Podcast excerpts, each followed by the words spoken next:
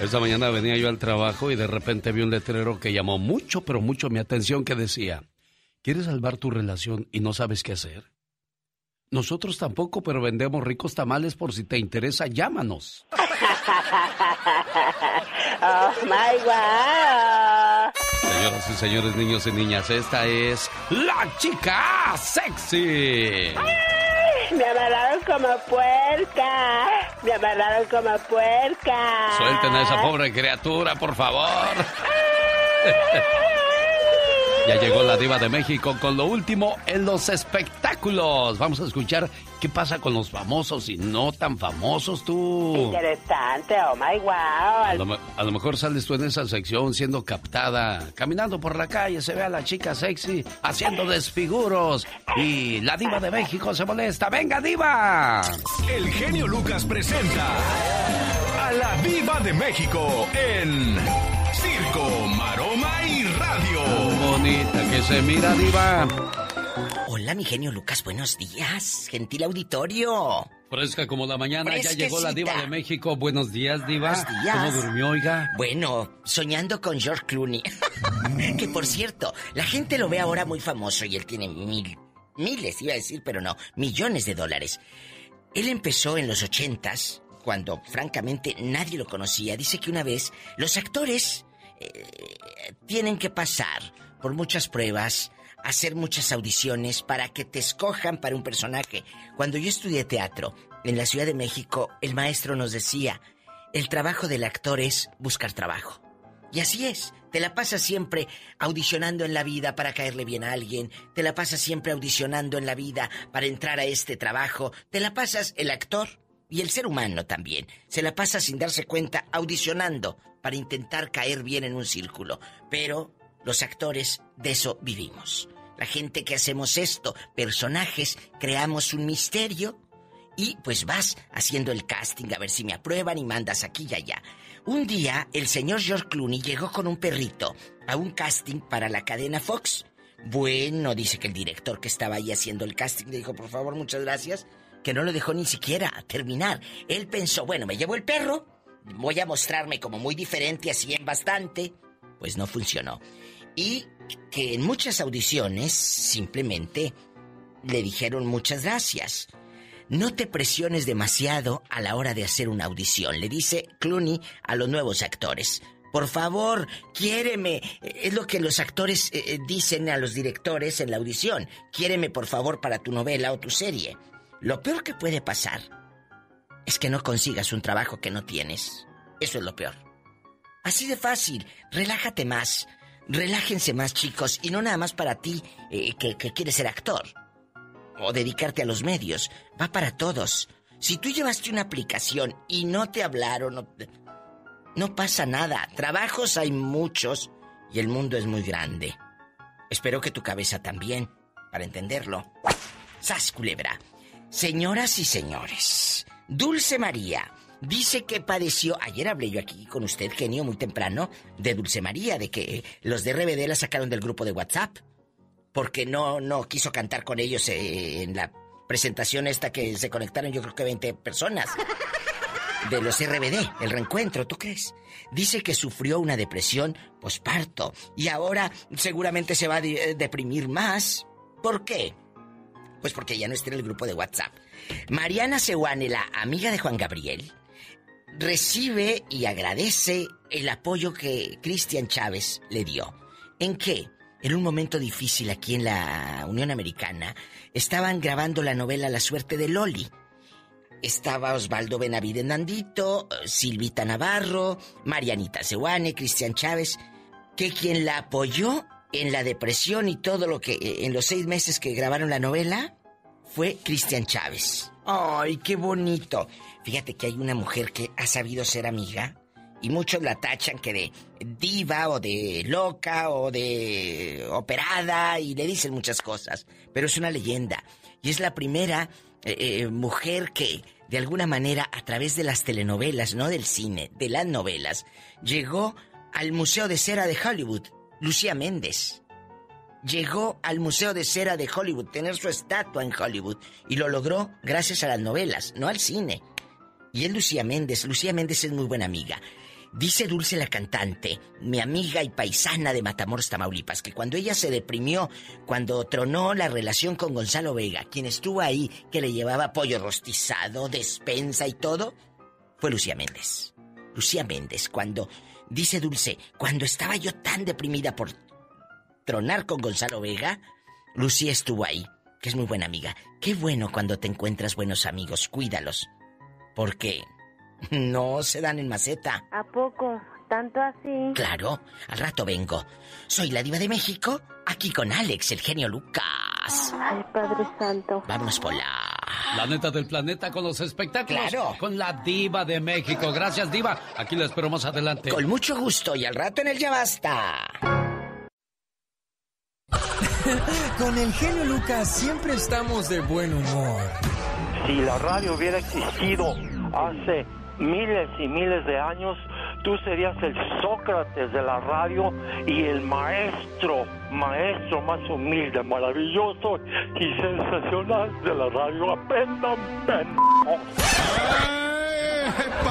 Y perdóname que sea tan pelado. ¿Y qué tiene? El genio Lucas, haciendo radio para toda la familia. Rosmarie Pecas con la chispa de buen humor. El otro día veníamos caminando mi papá y yo, señorita Román. ¿Y qué pasó, corazón? Y de repente que nos topamos con la vecina que está bien gordita. Ajá. Y mi papá, como es bien pesado, ¿qué cree que dijo? ¿Qué dijo, Pequitas? Hazte pa' acá, Pecas. No te vaya a atropellar ese tanque. Ay, ay, ay, Pecas. Y agarra a la señora con su bolsa y que le pega a mi, a mi papá. Ajá. Órale, ¿qué cree que dijo mi papá? ¿Qué dijo, corazón? Y es de guerra, hijo, está peor, vente. qué bonito soy, qué bonito soy, cómo me quiero. Ah, ah, sin, ti me muero. El otro día, señorita Romar. ¿Qué pasó el otro día, encontré corazón? a un niño y le dije, ¿tienes family? ¿Y qué te dijo? No, soy huérfano. Pobrecito.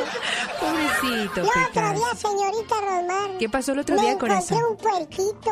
Ah, Me lo llevé a la casa. Y el otro día llegó un señor y me dijo, oye hijo, ¿por qué tu puerquito tiene una pata de palo? Le digo, es que lo quiero mucho, que nos lo estamos comiendo de a poquito. El genio anda muy espléndido. Y hoy le va a conceder tres deseos a la llamada número uno. ¿Qué artista? ¿Cuál canción? ¿Y para quién? Son los deseos del genio Lucas. Oiga, como en los viejos tiempos, dedícale una canción a su esposa, a su esposo, señora. 1877-354-3646. En el trabajo escuchándonos. Oiga, qué padre que está con su amigo o su amiga trabajando. La amistad no se trata de quién vino primero o de quién te conoce por más tiempo. Se trata de quién llegó y nunca se fue. Esa es la verdadera amistad. Y ya que hablo de amistad, le saluda a la gente que ha visto mis, mis historias. Les iba a decir, quien ha visto trozos de mi vida. Pues sí, ¿no? La palabra correcta, trozos de mi vida, así como Marco Antonio Solís. Hermanos, hermanitos, les presento trozos de mi alma. Bueno, pues ahí están trozos de mi vida en mi cuenta de YouTube, arroba genio Lucas Show. Le pregunto a usted, amigo Radio Escucha, ¿se acuerda cuál fue su primer trabajo y cuántos años tenía? Porque si le contamos eso a nuestros hijos, no, hijo, cuando yo tenía 8 o 9 años andaba yo trabajando ya. Ay, papá, no empieces con esa historia que ya me tiene hasta el gorro. Pues sí, como tú no trabajaste nada, por eso ah, ah, piensas que eso es un, un chiste, una tontería, ¿no, Andy? Sí, no, no, la verdad que no creo que hayan sufrido lo que, pues lo que algunos sufrieron, mi querido Alex. Exacto, trozos de mi vida. Hoy, bueno, pues todavía puede alcanzar a ver eh, los trabajos de un servidor y mañana continúa eh, cuál fue mi último trabajo y qué experiencia me dejó, cómo me tocó ver trabajar a mi mamá y por qué adora uno o debería de adorar a los padres y además cómo comienza el inicio de llegar a Estados Unidos allá por 1986. Bueno, ya que hablamos de historia, ahí viene Andy Valdés. Andy Valdés, en acción.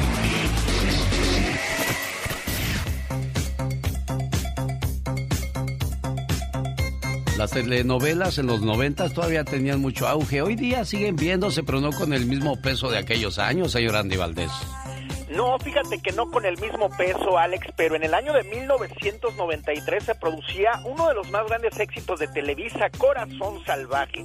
Esta gran historia interpretada por Edith González y Eduardo Palomo. Además, Ana Colchero, Ariel López Padilla, Yolanda Ventura y Arsenio Campos. Además, la primera actriz, Claudia Islas. Cómo olvidarnos que también estaba don César Évora y Saura Espinosa. Era interminable el reparto, mi querido Alex, y además han dicho que después de haber hecho la novela original de Corazón Salvaje, esta fue la pareja perfecta. Edith González y Eduardo Palomo, los cuales imagínate nada más, mi querido Alex, pues fue una gran maldición, dicen, porque imagínate nada más, los dos protagonistas de esas telenovelas al día de hoy pues ya están fallecidos, quienes son Edith González y Eduardo Palomo, pero en el año de 1993 todo el mundo prendía la tele en el canal de las estrellas, mi jefe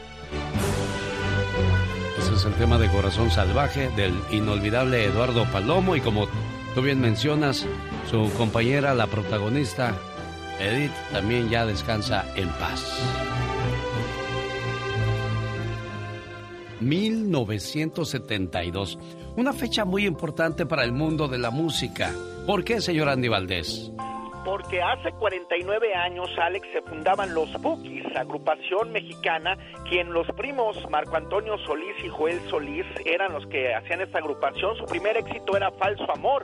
Su estilo se hacía muy popular en toda Latinoamérica, especialmente en México, Colombia, Perú, Ecuador, Venezuela, Cuba, Puerto Rico. O sea, es interminable la lista de países. Además, los Estados Unidos, donde vendieron, imagínate nada más, en un año un millón de discos, obteniendo así un disco diamante. Y bueno, pues imagínate nada más su trayectoria, los orígenes de Marco Antonio Solís al lado de sus primos, llegaron a siempre en domingo y bueno, don Raúl Velasco los acobijaba muy bien, cosa que bueno, no nada más don Raúl, lo tenía que hacer porque todo el público entero estaba en la manía que al día de hoy pues tristemente ya no existen los bookies, jefe. Bueno, y se habla de que si podría o no darse el reencuentro, según cuentan por ahí que en el 2021 se está preparando eso, o sea, en el año que estamos viviendo.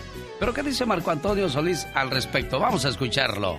Oye, bueno, todos los bookies se juntan o no? Los bookies, pues mira, no, no, yo lo llevo muy bien con ellos, la verdad, este, hay, hay un tiempo de nostalgia ahorita, yo creo que es acentuado en todos y no sabemos. por este episodio que nos ha tocado este vivir, ¿verdad? Yo creo que sí, nos, nos remueve todo. Nos remueve todo. Y te replanteas todo. es, entonces hablando con ellos, este me mandan fotos también, o sea, hoy te acuerdas de de pronto queda como la ¿Te gustaría? Puede ser, yo no sé si cómo se sienten ellos también, no hemos hablado, hablamos de otras cosas. Es que el Buki es muy grande. De pronto le siento a uno así la necesidad, pero también no sé si lo calla, que nadie me ha dicho, oye. Vamos a hacerlo. Exacto. Puede ser no lo descarto ahora. Antes Señor Marco, sí le han dicho, nada más que usted se está haciendo del rogar. Eso lo dijo José Javier Solís, su hermano que vino a este programa. Dijo, es que Marco nos anda dando la vuelta. Si le han dicho, Marco. Mucha gente se quedó. Tal vez este, con la idea de volvernos a ver, como no, no hubo una gira de despedida. No mucha gente se quedó con la idea de vernos juntos simplemente, ¿no? O escucharnos un par de temas juntos. Entonces eso puede ser que sea un regalo, ¿no? Para nosotros mismos también. Claro, como. Claro, eso sería muy bonito volver a ver juntos al Chivo, a Joel Solís, a los hermanos Guadarrama y por supuesto a Pedro Sánchez en la batería, ¿no, señor Andy Valdés? Correctamente, y bueno, pues volver a recordar esas bonitas épocas porque los bookies algún día tenían que crecer, mi Alex. Oiga, ¿cuántos años tenía usted en 1972? Cuando en un día como hoy comienzan su carrera musical, la agrupación de Ario de Rosales, Michoacán, los famosos Bookies. ¿Sabe usted cuáles eran los éxitos que más sonaban en la radio en aquellos días? Vamos a escucharlo con Omar Fierro. El genio Lucas presenta los éxitos del momento. 1972. 1. ¿Por qué yo te amo de Sandro América? Cantante argentino considerado el padre del rock argentino. Por ser uno de los primeros artistas de rock en cantar en español en Latinoamérica. Por ese palpitar que tiene tu mirar, yo puedo presentir que tú debes sufrir, igual que sufro yo. 2. No se ha dado cuenta de Roberto Jordán, cantante y compositor nacido en Los Mochis, Sinaloa. No se ha dado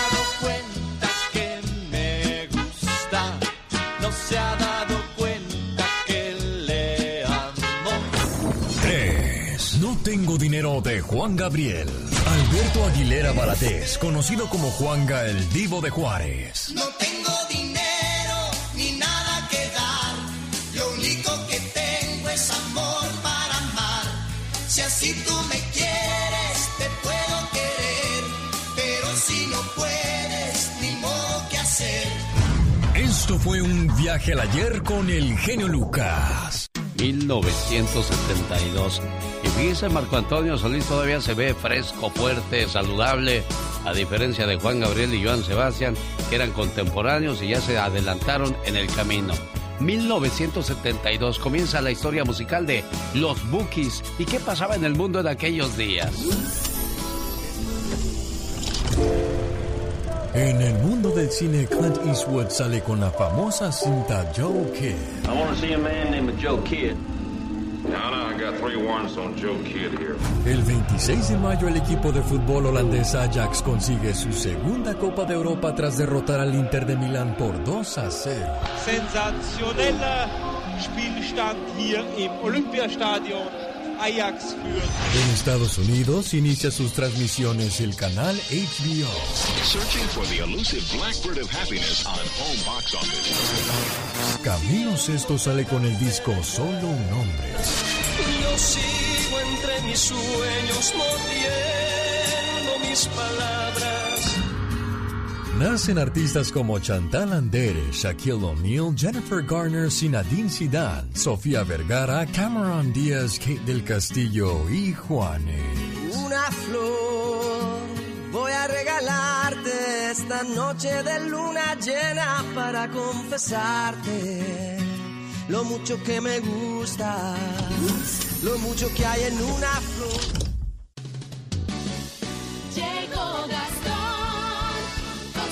Muchas gracias a la gente que nos hace el favor de escucharnos desde San Diego, California, hasta Santa Rosa. En todo California estamos y si en alguna parte no escucha el programa, entre a mi aplicación www.alexelgeniolucas.com donde también están los podcasts de programas anteriores que usted se haya perdido o si quiere volver a escuchar la voz de algún familiar cuando le llamamos el día de su cumpleaños.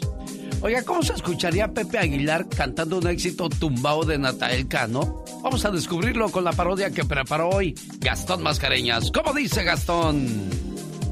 Muy buenos días, genio. ¿Qué tal, amigos? No es ningún secreto que a Pepe Aguilar no le gusta la música de Natanael Cano. Pero, ¿cómo se escucharía el charro zacatecano interpretando el amor tumbado? Para ser directo, de la vida o de la mía. Tú fuiste un momento y te agradezco, pero no eras mía y lo sabías. No fue mucho tiempo, eso lo acepto pero creía lo que sentía. No respondía y me moría. Tú me tenías y lo sabías. Yo no soy aquel que te dio rosas, pero te di mi corazón y es más valiosa la forma en que te trataba y lo superé.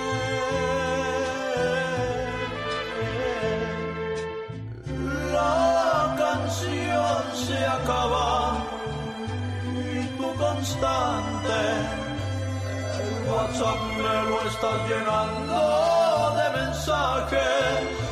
Que ya no llames. Que el amor también se volvió Dios.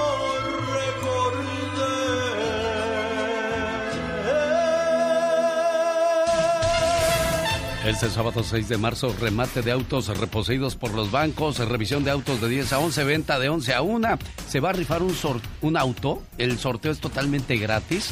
Llame ahora mismo al área 909-659-2564 y regístrese.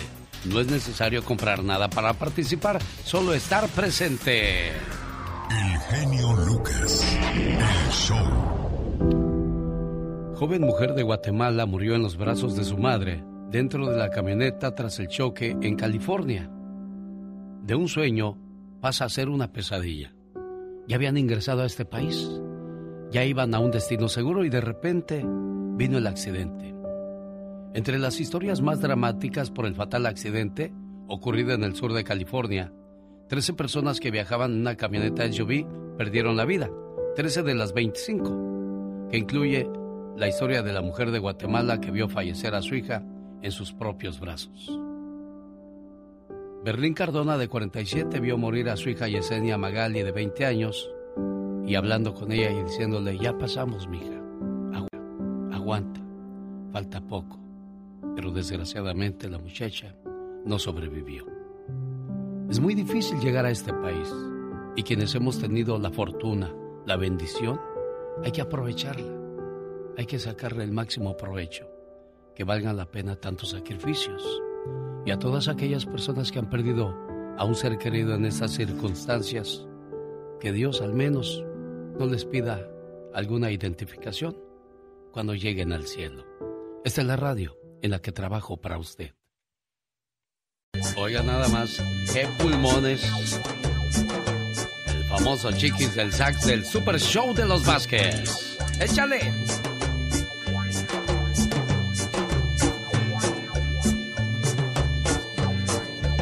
Oiga, señor Jaime Piña. usted? ¿A usted no le ha pegado el coronavirus? Fíjese que no, mi querido genio, y espero en Dios que ni me pegue. ¿eh? La, la verdad, sí, yo no sé qué cosas, yo tengo otras ideas acerca de ese coronavirus, mi querido genio, y usted lo sabe perfectamente. Sí, usted no cree en esas cosas. Bueno, pues Bendito Dios que no le ha pegado, porque déjeme que le pegue usted va a decir, ay, ¿qué es esto? Bueno, yo decía lo del coronavirus escuchando al Super Show de los Vázquez y los pulmones de ese hombre que toca el sax. Oiga, pues qué, qué, buenos pulmones, pero desgraciadamente a muchas personas que nos ha pegado el coronavirus, lo que más afecta son los pulmones. Y apenas me estoy dando cuenta que para respirar desde que me dio el coronavirus, a mí me cuesta. Dios guarde la hora que hayan quedado ahí dañados. Hay que ir al doctor, ¿no, señor Piña? Sí, tiene que atenderse porque ya su edad de veras es muy peligroso. Ya está pidiendo usted horas extras. oiga, oiga, mi genio, ¿me regala 10 segundos? Claro, patrón, diga. Ok, ahí va. Eh, señor genio, ¿le pagan payola por hacer esa lista de popularidades de sus colaboradores, que entre estos soy yo? ¿O en primer lugar le paga con amor?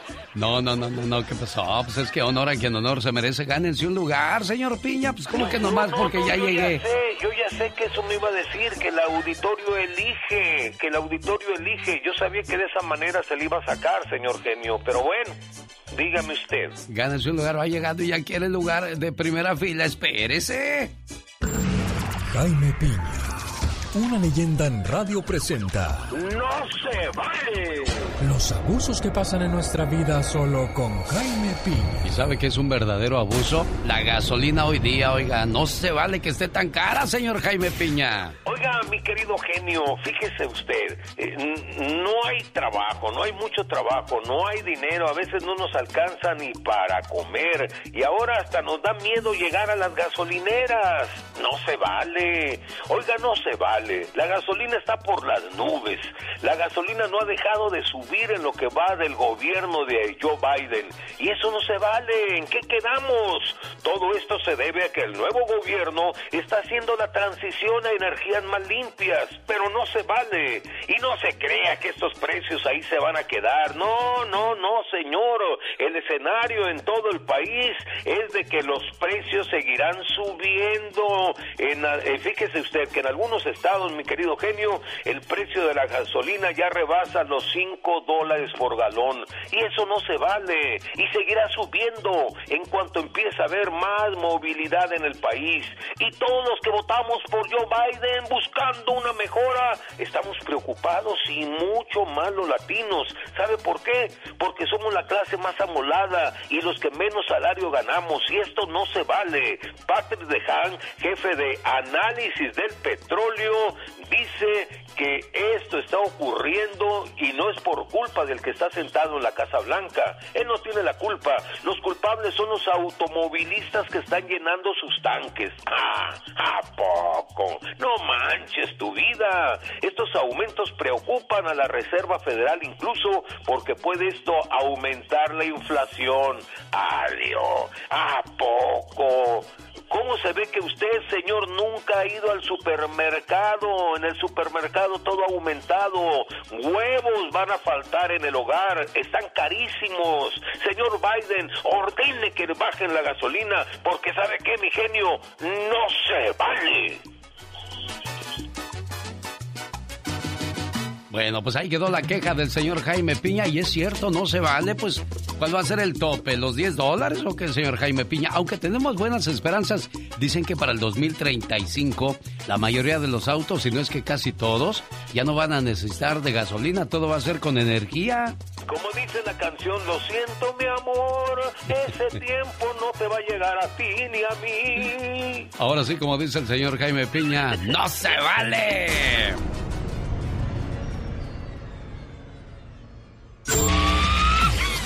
Dicen que el genio Lucas no se debería escuchar en México. ¿Y qué tiene? Desde que yo fui para allá, este, escuché la radio allá con mis sobrinos, me bajaron la aplicación y diario lo escucho por, por el Facebook, diario, diario, y por eso es mi ídolo. Aquí en Poncitlán, Jalisco, también escuchamos al genio Lucas, diario. El genio Lucas, haciendo radio para toda la familia. Rosmarie Pecas con la chispa de buen humor. Piropos para los chamacos que no saben cómo conquistar a las muchachas. Si ves pasar a una muchacha bonita por la calle, dile, mamacita, soy huérfano. Ando buscando quien me adopte. Ay, qué bonito piropo. O si no le dices, ¿me permites usar tu teléfono? Quiero llamarle a mi mamá para decirle que ya conocí a la mujer de mis sueños. Uy, uy, uy, qué bonito, Peca. Tienes los ojos como el mar. ¿Cómo? Pobre del que te mire y no sepa nadar. He dicho. Cada mañana en sus hogares. Buenos días. ¡Qué padre que está con nosotros! Como si no hubiera muchas en México, la mafia rumana se reúne con autoridades mexicanas. ¿Cómo está eso, Michelle Rivera? Platícanos. ¿Qué tal, querido Alex? Muy buen día a ti, a tu auditorio. Hoy sí estoy escupiendo bilis, Alex. Hoy sí. Hoy sí, hoy, sí, me, hoy sí me da mucho coraje levantarme con ese tipo de noticias. Aunque muchos podrían decir es parte de hacer un ejercicio transparente, de informar qué se está haciendo, con quién se están sentando las autoridades, a mí me parece incluso indignante. No voy a hablar de colores partidistas, no voy a hablar absolutamente de nadie en específico, solo quiero que escuchen lo que voy a comentar. Fue un comunicado.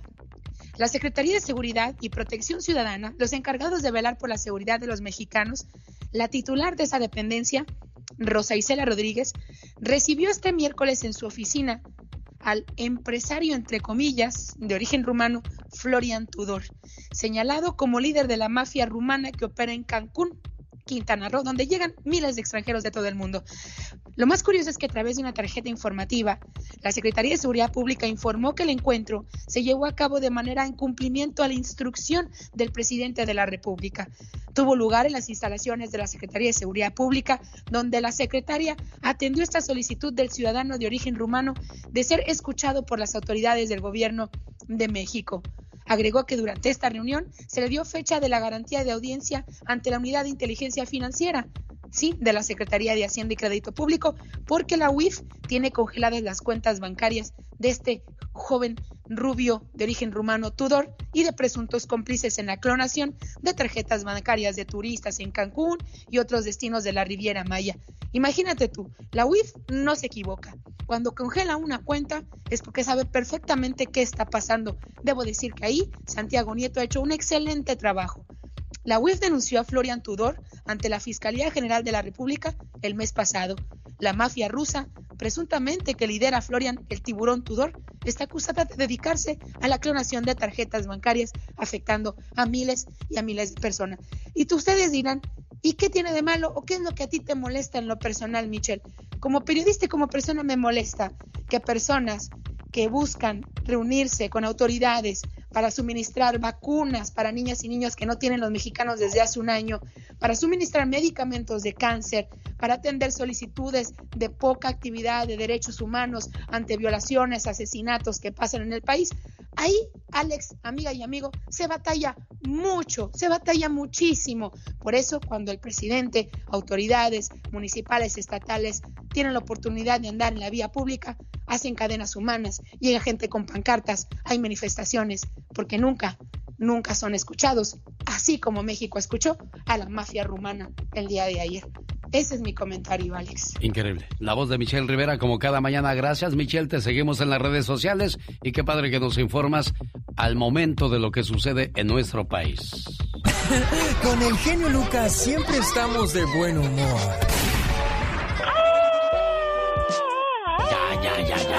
¿A poco tú eres la Catrina? Ah, güey, güey. Esa señora debería estar en un manicomio. El genio Lucas, haciendo radio para toda la familia. Un, dos, tres, cuatro. Señoras y señores, niños y niñas, atrás de la raya porque va a trabajar. Esta es la chica sexy. Me amarraron como puerca. Me amarraron como puerca. Que suelten a esa criatura, suelten la señora Andy Valdés. Estábamos tratando de hacer un TikTok. Bueno, a propósito de cosas curiosas, ¿sabía usted que los pingüinos, cuando quieren conquistar a su pareja, ¿sabe cómo lo hacen, señora Andy Valdés? ¿Cómo lo hacen, Alex? Dándoles una piedra. Buscan la piedra más bonita por donde andan y se la llevan a la muchacha pingüina que les gusta. Ay, qué hermoso. Y si la muchacha pingüina acepta la piedra, quiere decir que ahí ya habrá pingüinos y no precisamente pingüinos marinela. Pues ojalá si fuera con las muchachas, pero de carne y hueso. Bueno, sí, con las muchachas puedes hacer lo mismo, ¿eh? Les llevas una piedra, pero no de las piedras que están en el suelo, sino de las que están en las joyerías, una piedra de diamante, de zafiro, de rubí. Oiga, a propósito, ya que hablamos de cosas del amor, los cisnes solo se enamoran una vez en la vida. Si uno de ellos muere, sí, si uno de ellos muere antes, la otra parte no vuelve nunca más a tener pareja. Fieles hasta la muerte. Ay, qué hermoso. ¿Cuántos podríamos decir lo mismo, señor Andy Valdés? No, pues muy pocos, Alex. Y más en esta época que ya ves que la pandemia, híjole, o sea, nos ha hecho ver ahora sí que la verdadera realidad. En el show del genio Lucas, ahora tú eres nuestro reportero estrella. La lluvia fue tan fuerte. Cuéntanos, ¿qué pasó en tu ciudad? Ya no me falta el respeto. No te falta en ningún momento. Trece personas fallecieron en el accidente automovilístico esta semana en Estados Unidos.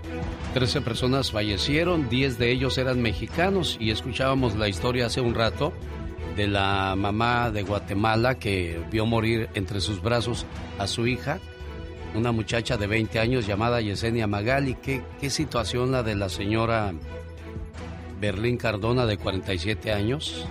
Ya estaban de este lado, ya la habían hecho.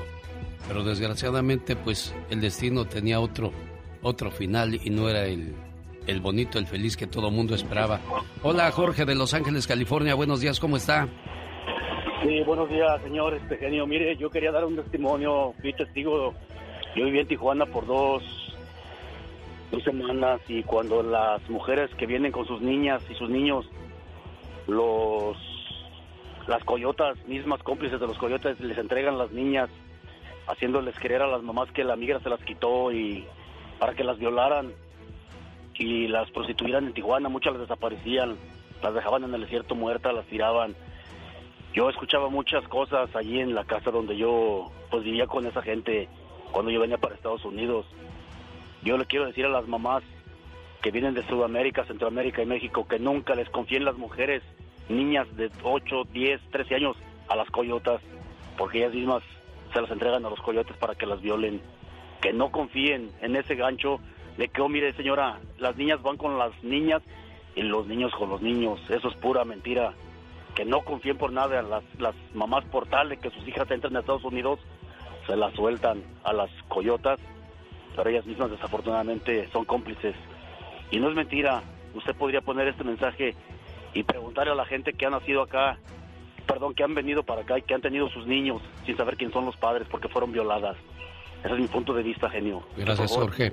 ¿En qué, ¿En qué tiempo viste tú esto? ¿Hace cuánto tiempo, Jorge? Mire, esto se viene arrastrando desde los 80. Desde los 80 que yo estuve en Tijuana viviendo en una colonia que se llama La Libertad. Yo me di cuenta de muchas cosas ilícitas, pero yo este, tenía 17 años y temía por mi vida. Pero gracias a Dios llegué a Estados Unidos. Yo fui abandonado en el cerro y una persona de Guadalajara fue la que me trajo hasta acá, hasta Los Ángeles. Se lo agradezco mucho a él y gracias por ese señor, ese señor que me recogió.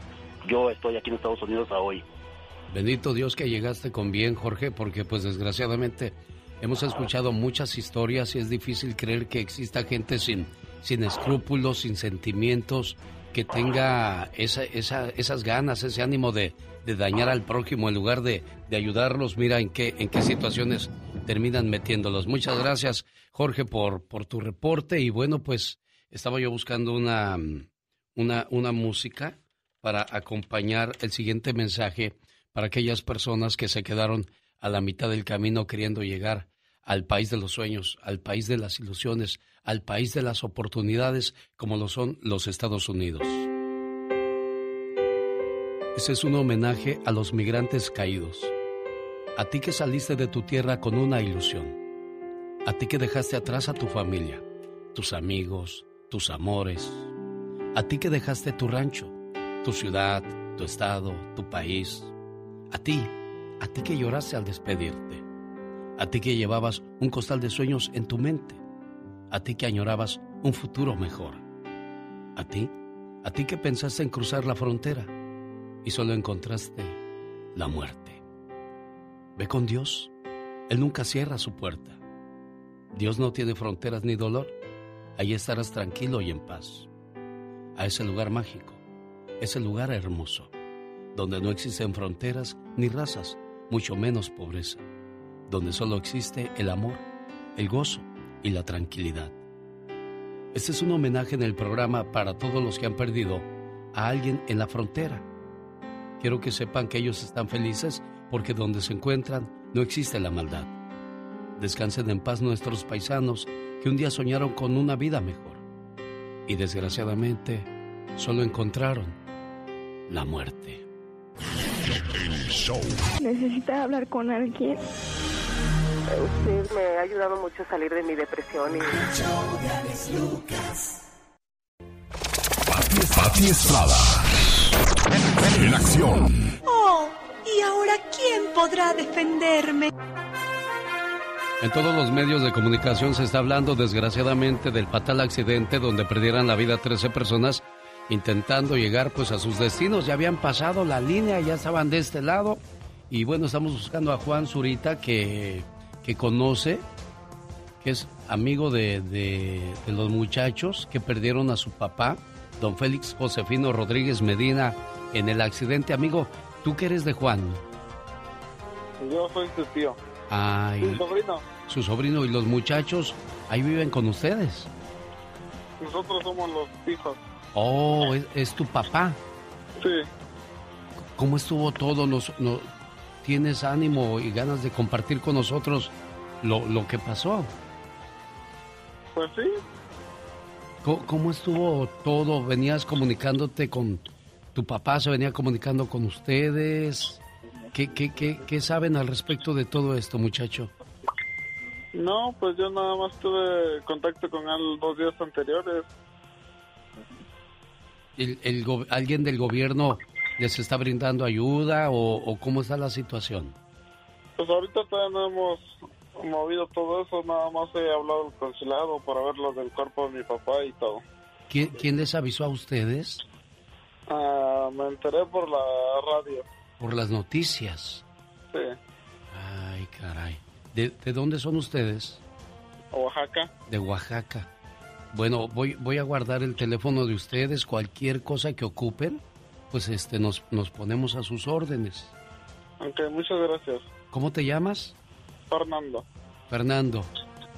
Bueno, Fernando, te, te agradezco mucho que, que, hayas recibido mi llamada. Buscaba a tu tío Juan y bueno, pues resulta que, que me toca encontrarte a ti, Fernando. Y, y cualquier cosa, estamos a, a, tus órdenes. Ya les hago llegar un teléfono donde nos encuentran más rápido, Fernando, ¿eh? Ok, muchas gracias. Gracias, Fernando. Buen día. Bueno, de Oaxaca, Pati Estrada, son, son estos muchachos.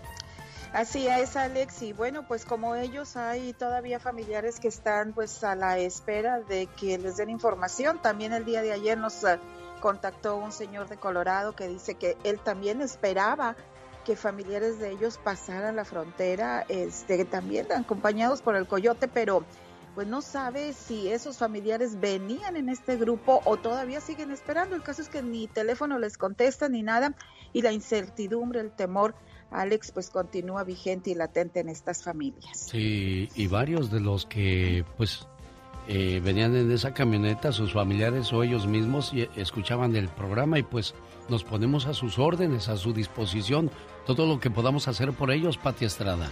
Ah, claro que sí, Alex, y, y, me pueden mandar mensaje de texto. Estamos también, ayer mismo me puse en contacto con voceros de la Cancillería, la Secretaría de Relaciones Exteriores en México, y pues me dijeron ayer en la noche que la única información que tenían es que ya se estaban tomando eh, cartas en el asunto, viendo y hablando con los familiares de las víctimas, pero todavía no sabemos la identidad de las personas que fallecieron y tampoco de los que están todavía hospitalizados. Alex, estamos tratando de comunicarnos al forense también, a la oficina del forense para ver si nos liberan pues la identidad de los fallecidos.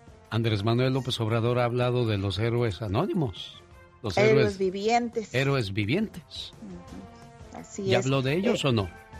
Eh, estoy precisamente escuchando la mañanera ahorita y no, no he estado escuchando nada al respecto, sin embargo la Cancillería sí ya ha emitido algunos comunicados a través de la cuenta de Twitter diciendo que ya se están haciendo cargo del asunto, pero sí valdría la pena, ¿no? Un minuto de silencio por estas personas que lamentablemente perdieron la vida, como muchas otras, Alex, y que quizás ni nos enteramos, simplemente la familia dice, ya no se comunicó conmigo, ya no supieron nada, si cruzó, si no cruzó, si se quedaron atorados en México o si están por ahí en algún lugar en la frontera.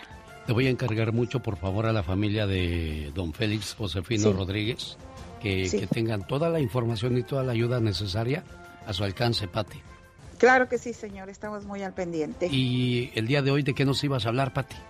Bueno, pues tenemos precisamente en el tintero, tenemos guardado esta nota de los centros Vita porque pues este tema tan lamentable nos ha ocupado y preocupado toda la semana, pero hay centros Vita para hacer declaración de impuestos gratis, gratis, gratis. Personas que generalmente pues ganan menos de 57 mil dólares al año, personas que tienen incapacidades físicas o personas que tienen dominio limitado del inglés, ellos pueden ser atendidos en centros o sitios Vita para que obtenga gratis una manera de hacer su reporte y declaración de impuestos. Los centros Vita regularmente están en centros comunitarios, bibliotecas, escuelas, centros comerciales u otras localidades también en todo el país. El teléfono para localizar un centro Vita es el 1-800-906-9887, pero yo ya sé que usted está trabajando o va manejando o está ocupado en casa. Eh, llámeme o mándeme un mensaje de texto a mi celular. Para este caso, y también seguimos dándole seguimiento al tema del accidente, es el 469-358-4389.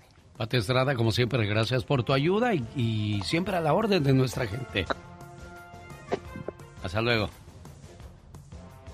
Los grandes están con el genio Lucas. Yo soy Julián Álvarez y también me gusta el show de Lucas y digo. No, del genio, diga del genio Lucas para que se oiga bien machín. A ver, otra vez, venga, Julián.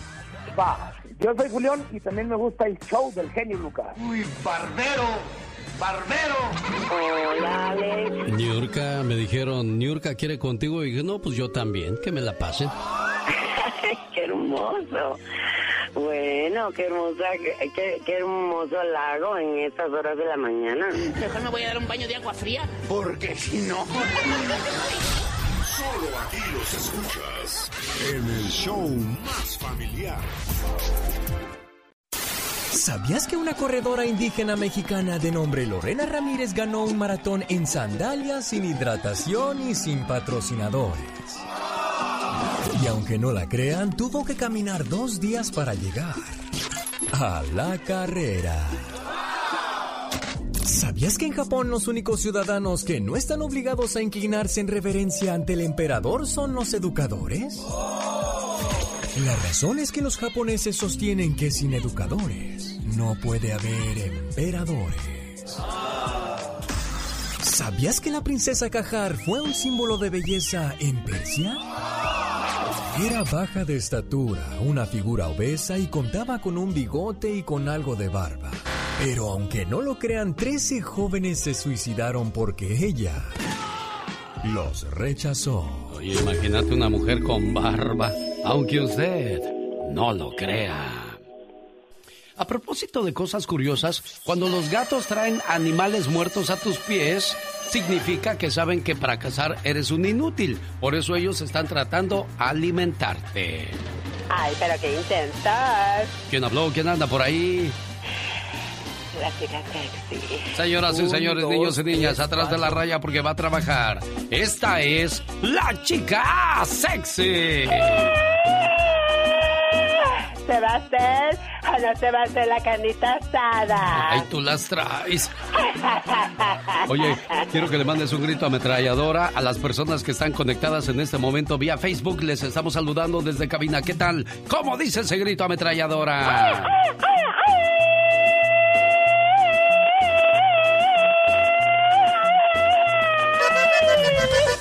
Fíjate que esto sucedió ahí en el norte, en Monterrey, Nuevo León, México. Ay, ¿qué sucedió? Donde andan los hombres con sus bototas. Y el machote. Sus sombrerotes, sus tejanas de 400.999X. Ay, qué rudotes. Oye, así se imagina uno a la gente de Monterrey, ¿no? Que todos andan a caballo y en su tejana. Así como mucha gente cuando le dices, vengo de México, dijo, ah, caray, yo pensé que andabas con sombrero de mariachi, vestido de charro. Exactamente. Así de ranchero, ranchero. Pues resulta que el muchacho estaba en su cuarto y el papá abre la puerta del cuarto del muchacho. ¿Y qué crees? ¿Qué pasa? No va viendo al muchacho que tenía un arma así apuntándose a la cabeza y se iba a matar. ¡Qué horror! Nomás escuchó que, que le hizo. Ay, me cambiaron acá mi canal. No, no salen mis efectos del ja, ja, ja, ja, ja, ja. Bueno, pero ahorita lo checo. Resulta que, que el muchacho se apunta y está a, a punto de jalar el gatillo, de quitarse Ay, la vida. Santo, pero qué horror. Entonces el papá, don Laureano de la Garza, todo desesperado, entra al cuarto y le dice, quieto, mijo, ¿qué vas a hacer, condenado? Me voy a matar, papá. Se va a matar. Traiga acá la pistola, condenado, y aviéntese de un puente. Pues, ¿qué cree que las balas me las regalan o qué? Un, dos, tres, cuatro. My God. Oiga, a propósito de cosas curiosas, los perros cuando van a morir se alejan de sus seres queridos para no hacerlos sufrir. Ay. Sin duda alguna, pocos sentimientos se pueden comparar como el que tiene un perro hacia sus dueños. Sí, muy Cuando, cuando tú cum- cumples un año, para tu perro son siete años. Ay, qué horror. Por eso cuando tú te vas a trabajar por ocho horas, para ellos fueron dos días. Por eso se alegran tanto cuando te vuelven a ver. Ay, qué hermoso. ¿Quiere más datos curiosos? ¿Más datos curiosos? ¿Más datos curiosos? ¿Más da- ya me ya me Ay, rayé, ya me, ya me rayé, ya me trabé, ya me rayé. Oye, déjame saludar a la gente que está conectada como Marcela Cervantes. ¿Cómo están Olga y Nacho González? Saludos Ay, desde hermoso. Jalisco. Julio Vivanco Viveros. Un saludo para Lombardía, Michoacán. Para Edgar, saludos desde Ciudad Juárez, Chihuahua. ¿Cómo estás, Emma Cabrera? Hola, hola. Pedro Méndez está viendo el video. Saludos a Rosalba Ocampo, Alfonso Guerra. Manda saludos a la familia Guerra en Anderson, Sur Carolina. Carlos Acosta está viendo el video. Elizabeth Elías Flores. Buenos días, niña. Saludos para Dice Paco Cruz, Alfredo Navarro Mendoza, saludos desde Santa María Genio, buenos días. Jorge Ibarra, ¿cómo estás? Esta es nuestra música. Rosmarie Pecas con la chispa de buen humor. Agua que viene, agua que va. Sopilote, sopilote. ¿Por qué eres un pájaro negrote? Porque no soy sopilote, soy guajolote. Buena rima, Tacho, buena rima. Muchas gracias, muchas gracias. Y también sé cantar. También canta. Uy, tienes muchos talentos, Pecas. Tan frágiles. También sé chiflar. A ver, Pecas. No sabes chiflar, no sabes, porque tienes apenas cinco años. No sabes, Pecas. A ver, chiflale bien. No, no sabes. Hijo, no sabes. Se burla de mi desgracia. Ya, ya no llores, Pecas. Era un niño tan feo, pero tan feo. No ¿Y qué pasaba con ese niño feo? no sabe chiflar. ya no se burle, pobrecito, mira, el pucherote que está haciendo. No le iba hacer en contra de él, pero nomás por metiche para que se le quite. Ajá. Al genio Lucas no lo trajo la cigüeña. Entonces, ¿quién lo trajo? Un sopilote. ¡Qué triste! Eres le malo, dije. Le dijo mi mamá a mi papá. ¿Qué le dijo? Gordo, me tardé porque vengo del salón de belleza. ¿A poco estaba cerrado, mujer? Oiga, me quedé pensando de Camilo Sesto y su historia musical comenzó en 1970 y año tras año marcaba la historia de la música con un gran éxito. O sea, cada año estaba muy productivo hasta 1989. La canción que más le pegó en 1974 es esta que estamos escuchando, con la cual triunfó en el Festival Viña del Mar en Chile.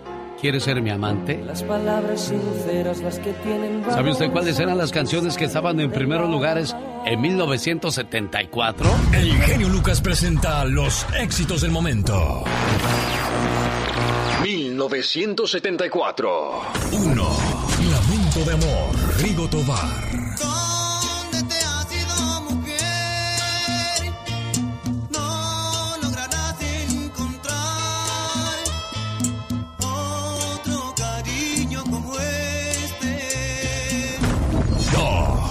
2. Tú sigues siendo el mismo con Angélica María, la novia de México nacida en Nueva Orleans. Que sufrí para olvidar tus besos.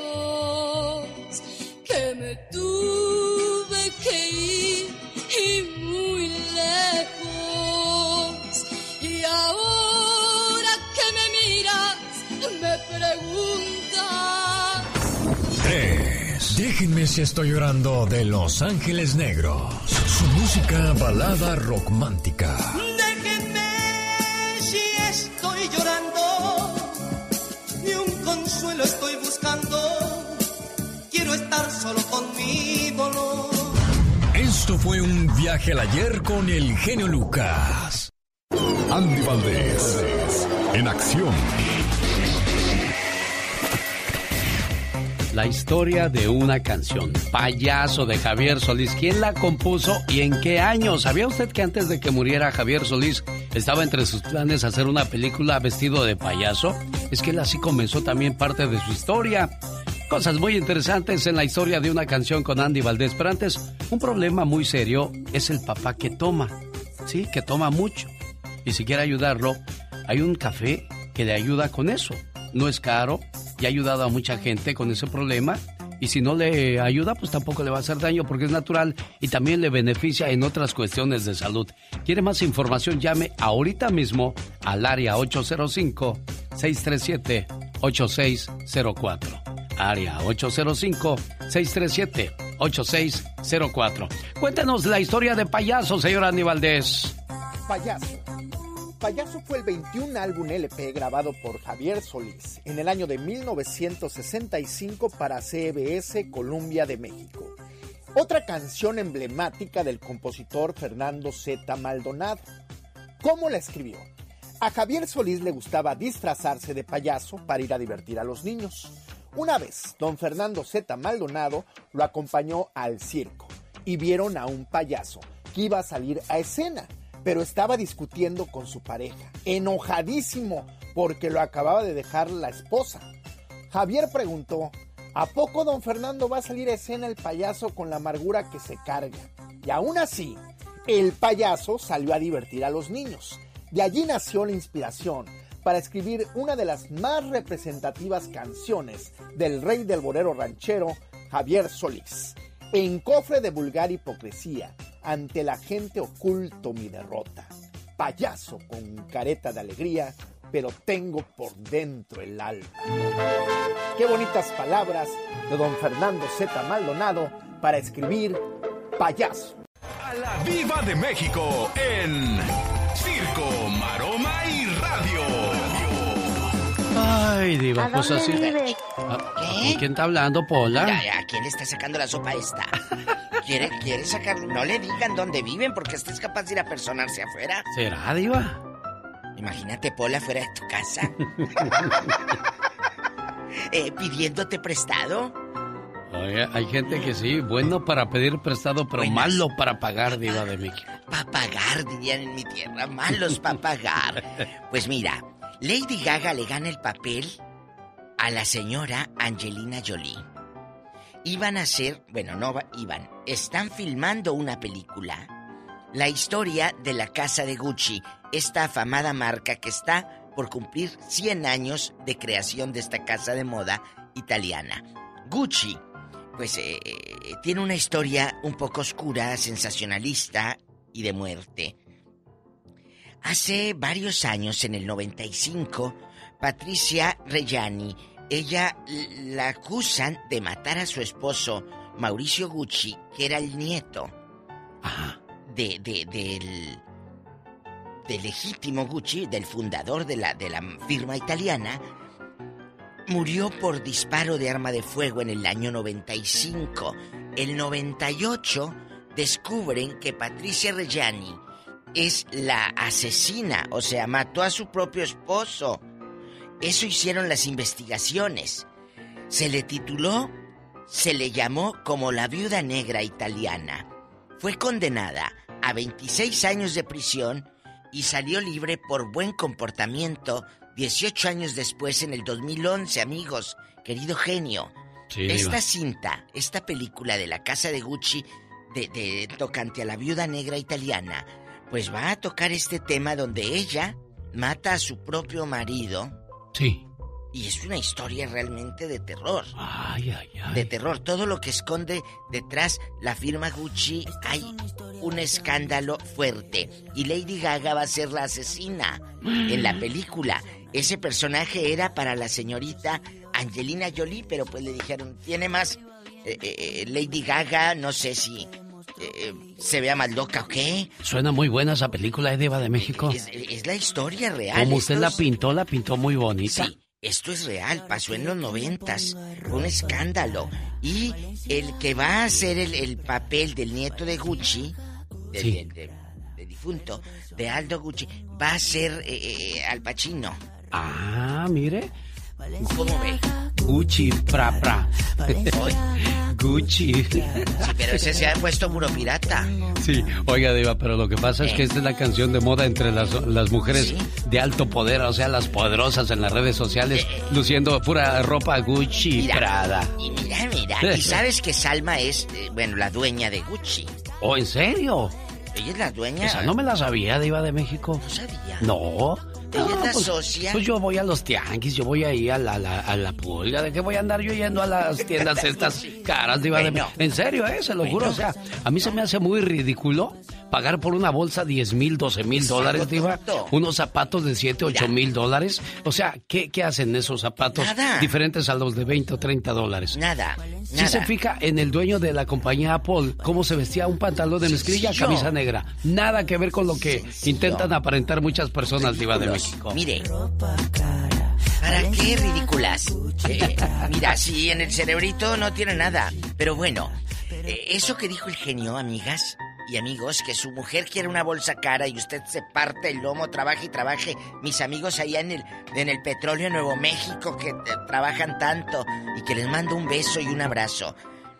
Un día entrevisté a Facundo Cabral, que en paz descanse, el gran cantor Facundo Cabral, y me dice, Diva, yo prefiero traer una cartera de 10 pesos, pero adentro traer los mil pesos en lugar de una cartera de mil pesos y traer 10 adentro. Muy bien dicho, Diva de México. y es cierto. ¿eh? eso es cierto. Cierto. ¿Por qué aparentamos quienes no somos?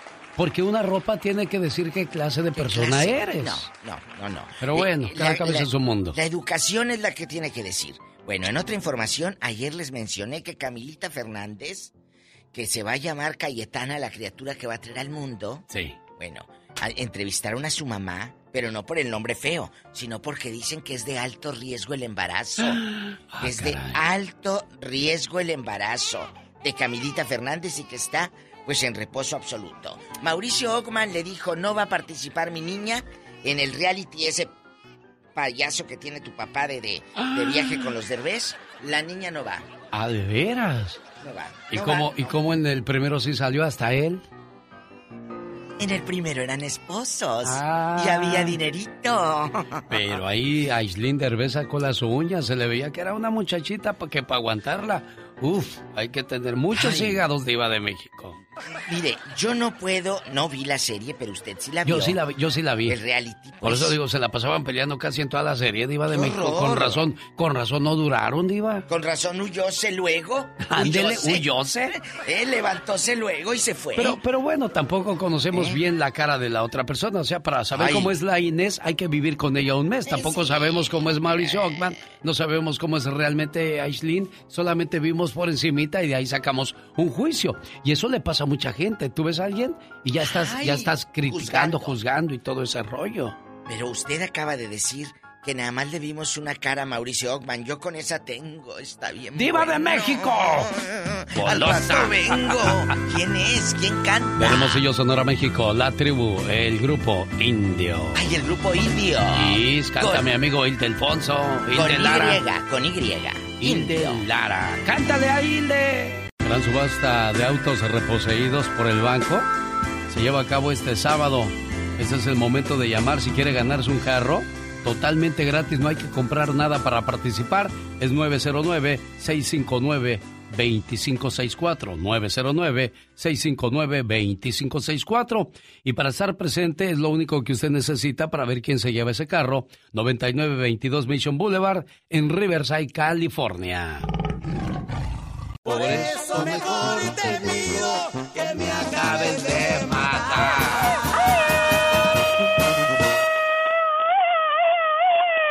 Esta es la chica sexy. Me amarraron como puerca. Me amarraron como puerca. ¿Quién te amarró? A ver, dime, ¿quién te amarró? Ay, la gente que no tiene que hacer. Me acordé de la señora que llegó el esposo del trabajo y le dijo, gordo, amárrame a la cama y haz lo que quieras. Oh my wow, qué intensa. Pues que la amarra a la cama. ¿De veras? ¿Y qué crees que hizo? ¿Qué hizo? Ah, se fue de parranda con sus amigos, dijo, pues amárrame a la cama y haz lo que quieras. ni tarde ni perezosa. Hoy estoy contento. Ay, ¿eso por qué? Porque ahorita navegando en las redes sociales, ahí en las plataformas y todas las cosas que se ven en las computadoras, me encontré el corrido del genio Lucas. Otro grito bien completo, échalo criatura.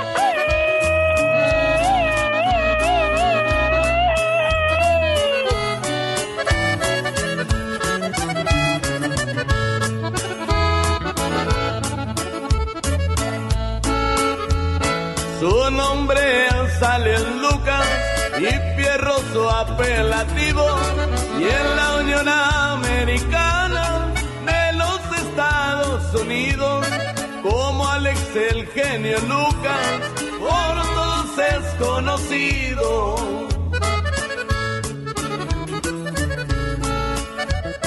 De los programas de radio, el del genio es el mejor y no se lo digo yo, sino su gran audición que diariamente escuchan por las mañanas el show.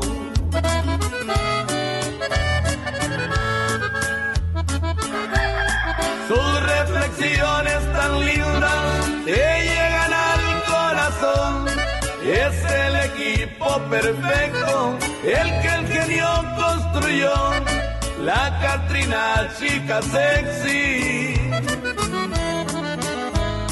Mascareñas el gastó. Y un saludo para Alex, el genio Lucas, hasta el estado de California. Y puro para adelante, viejón.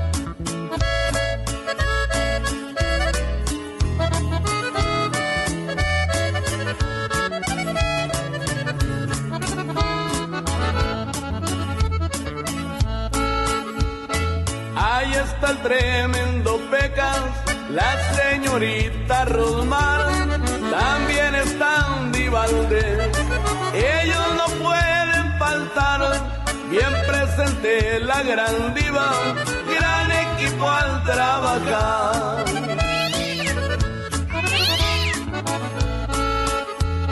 El señor Don Pito Loco y Mario Flores Perico, Diosito los llamo a cuenta, adelantan su camino, el show siempre los recuerda como si estuvieran vivos.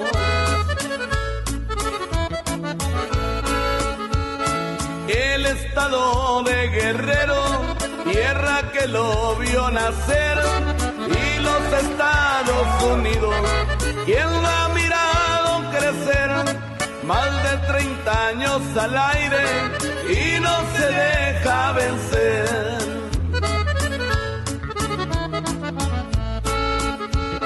Es por su gran corazón y su forma de tratar. Ojalá y Dios desde el cielo le dé otros 30 años más. Honor a quien lo merece, se lo ha sabido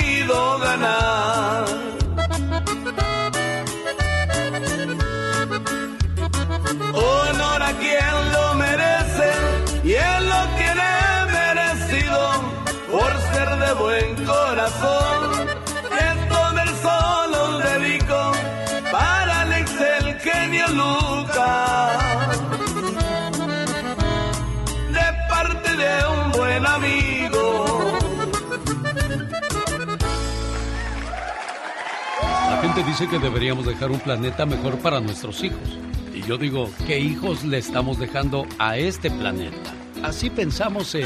En el show del genio Lucas. Ay, Antonio, Antonio, Antonio Paredes. Te aventaste un 10. Muchísimas gracias. Sé, sé que podría aprovechar este momento para traer otro tipo de informaciones, pero lo aprovecho para mí para decirte muchas gracias por haber plasmado en casi cuatro minutos toda la historia de este programa, todo lo, lo, lo que piensas de un servidor.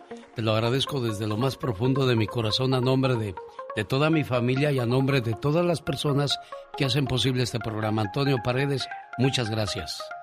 Eh, Es, es, un, es un honor para mí y, y el agradecido soy yo porque, como usted lo sabe, he tocado muchas puertas y la única puerta que se me han abierto, me las ha abierto usted y, y eso nunca se me va a olvidar. Y, y mi, mi forma de agradecimiento es hacerlo de esta, de esta manera.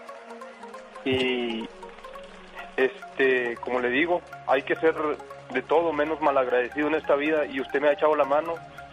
Gracias que me da la oportunidad de, cantar mis canciones cuando he hablado y eso nunca se me va a olvidar. Oye, yo, yo tengo fe. Hay que perseverar, hay que, hay que seguir intentando, ¿no? Porque muchas veces esperamos que de la noche a la mañana nos hagan caso o peguemos. Te, te cuento una anécdota. Yo comencé desde 1989, pero hasta el año 2004 la revolución me hizo justicia. Hasta entonces se dieron cuenta que yo hacía un programa de radio. Si haces cuentas, fueron muchos años antes de. Entonces es lo que yo te digo. Hay que seguir picando piedra y, y Dios recompensa. Y vaya que lo hace de, sé. de- de buena manera. Así, así es que no perdamos la fe, Antonio Paredes. Yo tengo 17 años con mis canciones y yo escucho gente y, y veo comentarios que me hace la gente negativos y inclusive con, con insultos y todo, pero yo no les hago caso. Yo, yo Claro. digo el- mi sueño se va a terminar el día que yo deje de creer en mí mismo. El día que yo deje de perseguir mis sueños y de creer en mí mismo, ese día va a terminar mis sueños. Lo dijiste Pero yo todo. mis sueños los quiero cumplir. Claro, lo dijiste todo con esa frase que acabas de decir, Antonio Paredes. Si usted tiene un grupo, si usted canta, llámele a Antonio Paredes. Tiene buenas canciones. ¿Cuál es tu teléfono, Antonio? Mi teléfono es 720-490-5625 o me pueden contactar en Facebook, eh, Antonio Paredes de Nigris. Y en mi foto de perfil estoy eh, con mi esposa con una- unas camisetas del Monterrey. Y corrido del genio Lucas, así lo encontrará ese corrido que acaba de escuchar en YouTube. Gracias, Toño. Buen día. Omar, Omar Cierros. En acción. En acción.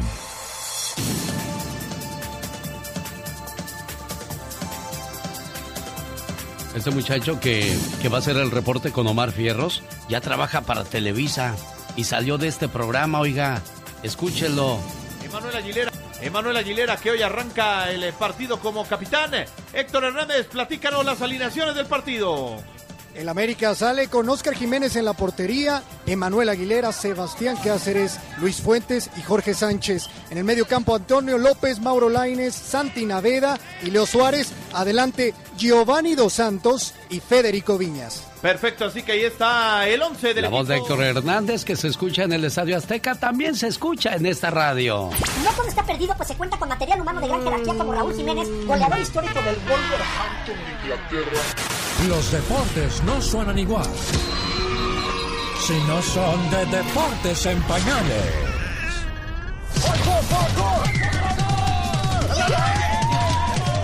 Hoy en Deportes en Pañales nos ponemos extremos, mis niños, y es que vamos a hablar de los deportes más peligrosos del mundo. Sí, esos deportes en los que no solo buscas la victoria, sino que al fin debe ser que termines con vida. El primero es el parkour, y es que esta es la disciplina que consiste en desplazarse en cualquier entorno utilizando las habilidades del propio cuerpo humano.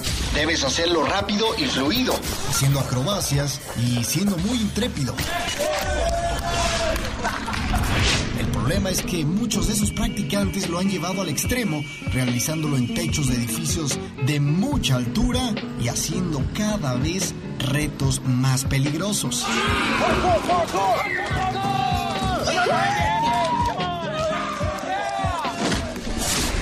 El trineo de asfalto.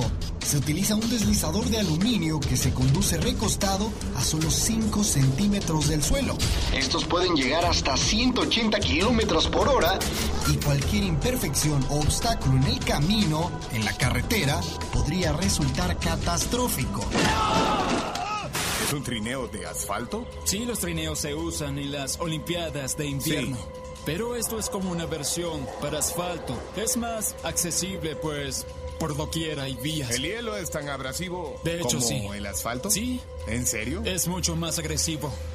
Vaya, no sabía eso. Creí que era Todo más tiene suave. su riesgo, así que por eso es que debes protegerte. ¿Cómo frenas? Con los pies desgastas los zapatos. ¿Y si eso no funciona? ¿Usas una cerca o una colina o lo que sea? Sí, te arrojas. ¿O te arrojas y giras? ¿Qué idiota se sube a esta cosa sin frenos? La escalada libre consiste en escalar en roca o en cualquier superficie montañosa con el equipo mínimo de seguridad. Usar botas, las manos y mucha magnesia. Y agárrense mis niños porque el promedio de fatalidad en este deporte es de una muerte cada 27 mil escaladas. El deporte extremo está de luto. Una de las leyendas del género perdió la vida el fin de semana durante una hazaña conocida como salto base realizada en el Parque Nacional de Yosemite en California, cuando algo salió trágicamente mal.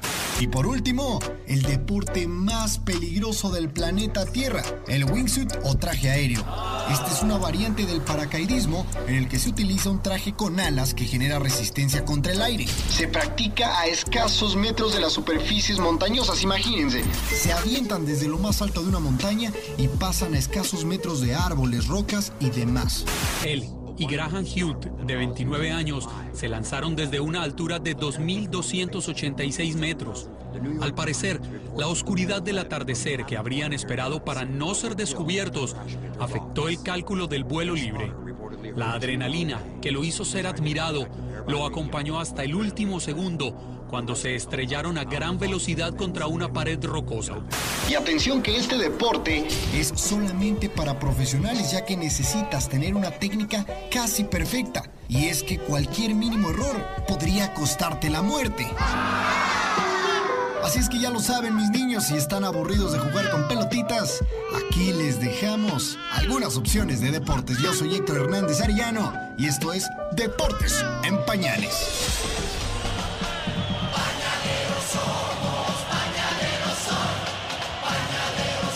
Este momento llega a usted por la cortesía de Moringa el Perico. Mala nutrición, problemas de próstata, hígado o riñón. Nada mejor que Moringa el Perico. Llame 951-226-8965. Área 951-226-8965. Moringa el Perico.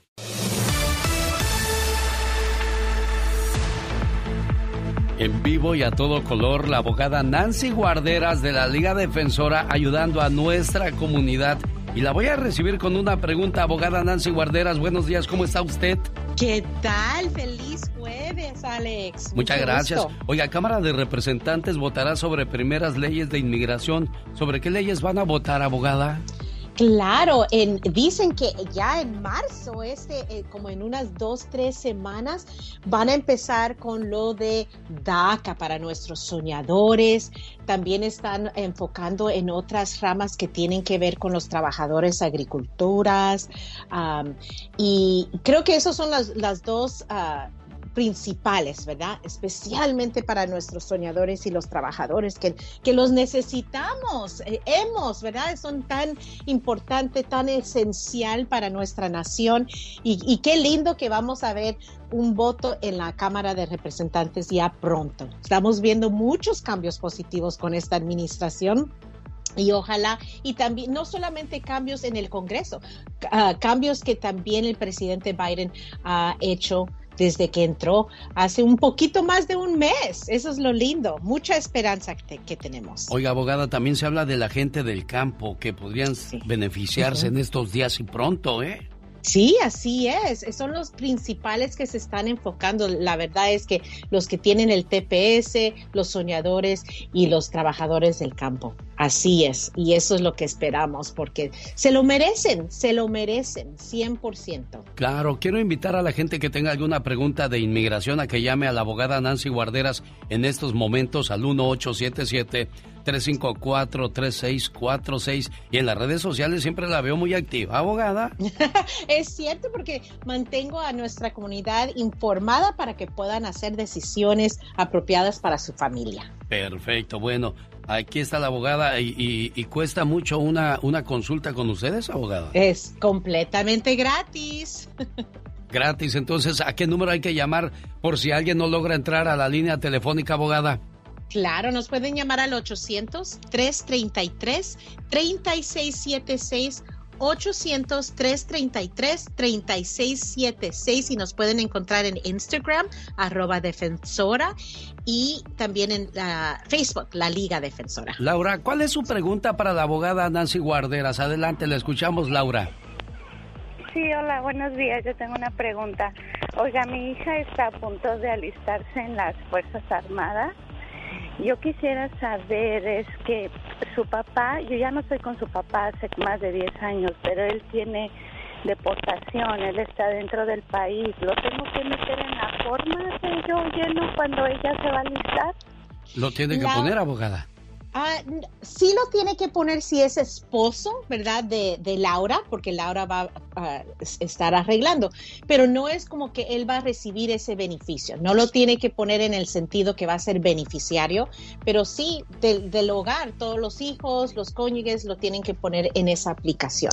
Pero no se preocupe, el, el beneficio es suyo y eso es lo que se va a enfocar.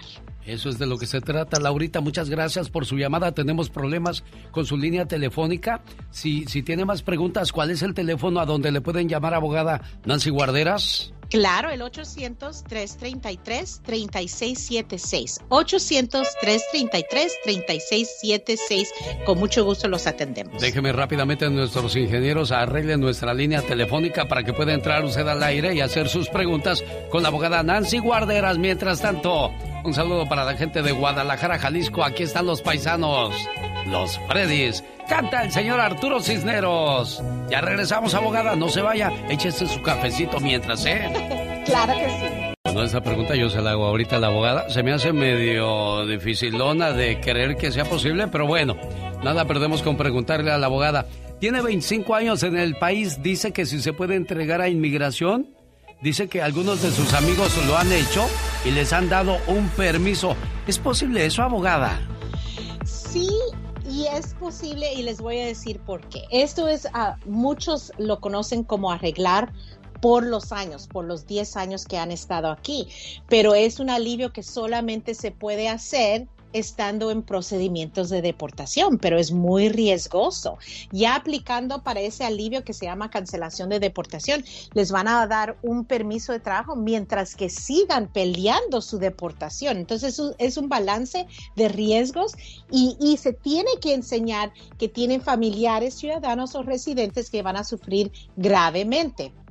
Y también hay un paro que se puede hacer con ICE diciendo, ok, mientras que estoy aquí, por favor me den un permiso de trabajo. Entonces sí es posible, pero se está arriesgando el futuro también aquí en los Estados Unidos. Claro, porque yo decía, si eso fuera posible, pues ya todos lo hubieran hecho, ¿no, abogado? Exactamente, exactamente. Es, es algo que tienen que analizar con un abogado y la verdad, yo yo personalmente no me gusta hacer eso porque no puedo determinar el futuro. El juez va a determinar si deportan o no deportan o si hay suficientes evidencias. Pero si están en procedimientos, pues obviamente vamos a pelear y luchar y llegar hasta el fin, pero mientras tanto pedir un permiso de trabajo. Federico está en California y tiene pregunta para usted. Hola Federico, adelante con su pregunta. Sí, hola Alex. Ah, mi, mi, mi, pregunta para la abogada es, uh, yo tengo un hijo que acaba de cumplir los 20 años. Uh, ¿Cuál sería el tiempo adecuado para poder aplicar por medio de él para la petición sobre el hijo nacido aquí? Claro, tiene que cumplir los 21 años. Ese mismo día ya él puede someter su aplicación lo ideal es unos cuatro a seis meses antes consultar con un abogado, empezar a juntar todas las evidencias para que ese día ya se pueda entregar con inmigración. ¿Usted sabe, eh, tienen los, requerimientos que podrían ser pedidos por inmigración en el momento? Claro que sí. Obviamente tienen que probar que este es su hijo, entonces el acta de nacimiento de él, el suyo ya traducido eh, y también eh, información biográfica, dónde han vivido, uh, dónde ha trabajado usted como el, padre, pero en general es la forma. La forma es lo que eh, va a preguntar, ¿cuándo entró? ¿Cómo entró? toda información biográfica, pero entre hijo a papá es relativamente directa. Es probar que es su, su familiar, su hijo. Perfecto. Jesús de California le pregunta a la abogada. Adelante, Jesús. Muy buenos días. Uh, felicidades a los dos. Uh, una pregunta para la abogada. Mira, yo me hice ciudadano en el 2000, a finales del 2007. Eh, le puse los papeles para, para mi, un hijo está en México todavía.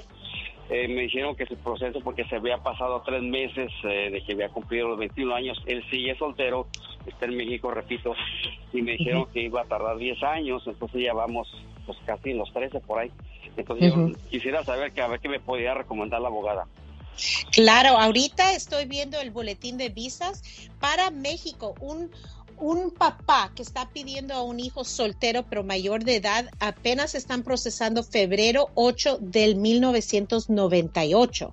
Entonces, dependiendo cuando usted sometió esa aplicación, ahí van. Ahora, recuérdense que el plan de Biden incluye disminuir tanto tiempo de proceso y poder otorgar una visa B para los familiares que siguen esperando afuera para que puedan entrar tener permiso de trabajo y esperar su tiempo adentro de los Estados Unidos unidos con su familia.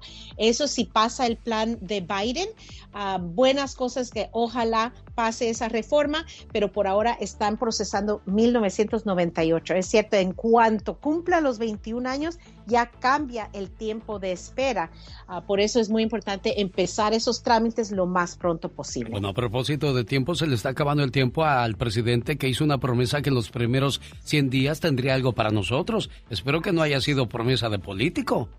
Ay, ojalá que no. Él, él sí entregó su plan, entonces sí tenía. Ahora está en las manos del Congreso, ¿verdad? Y eso es lo que van a empezar a votar ahorita en este mes la Cámara de Representantes. Recuérdense, lo más difícil viene después de eso, que es el Senado, y tenemos que convencer por lo menos 10 republicanos que aprueben esta ley. Abogada, ¿cómo la consiguen a usted ver en las redes sociales y cómo la consiguen para platicar con usted en el teléfono? Claro que sí, en las redes sociales, en Instagram, arroba defensora, en Facebook, la Liga Defensora. Nos pueden llamar para una consulta gratis al 800-333-3676. 800-333-3676. Con mucho gusto. ¿Le está fallando su auto? Auroson tiene más formas para que termine el trabajo a su manera. Eso quiere decir que obtiene lo que necesita rápido. Hay trabajos que no pueden esperar. Por eso el genio Lucas presenta a la Viva de México en Circo, Maroma y Radio. Diva, Satanás me está recuñando las greñas. Pues es que eh, pensó que traías comida, pero es orzuela. ¡Diva! ¿Cómo es usted, Diva de México? Es cierto. Chicos, ¿dónde andan escuchando a mi genio Lucas? Que ya no se preocupe, genio. Yo sé que no dormía de los nervios. Porque Cepillín no tenía para pagar el ah, hospital. pobrecito Cepillín, Diva. Pues ya salió alguien que le va a pagar. ¿Quién le va a pagar, Diva de México? Araceli Arámbula. ¿De veras? Sí. Araceli, hijo. Aplausos para Araceli Arámbula. Yo te pago el hospital. No andes pidiéndole nada a nadie, que se burlen de ti. Pero así le fue a los hijos en, en, las redes sociales cuando me hubieron pidiendo dinero para el papá. ¿Qué les dijeron, Diva de México?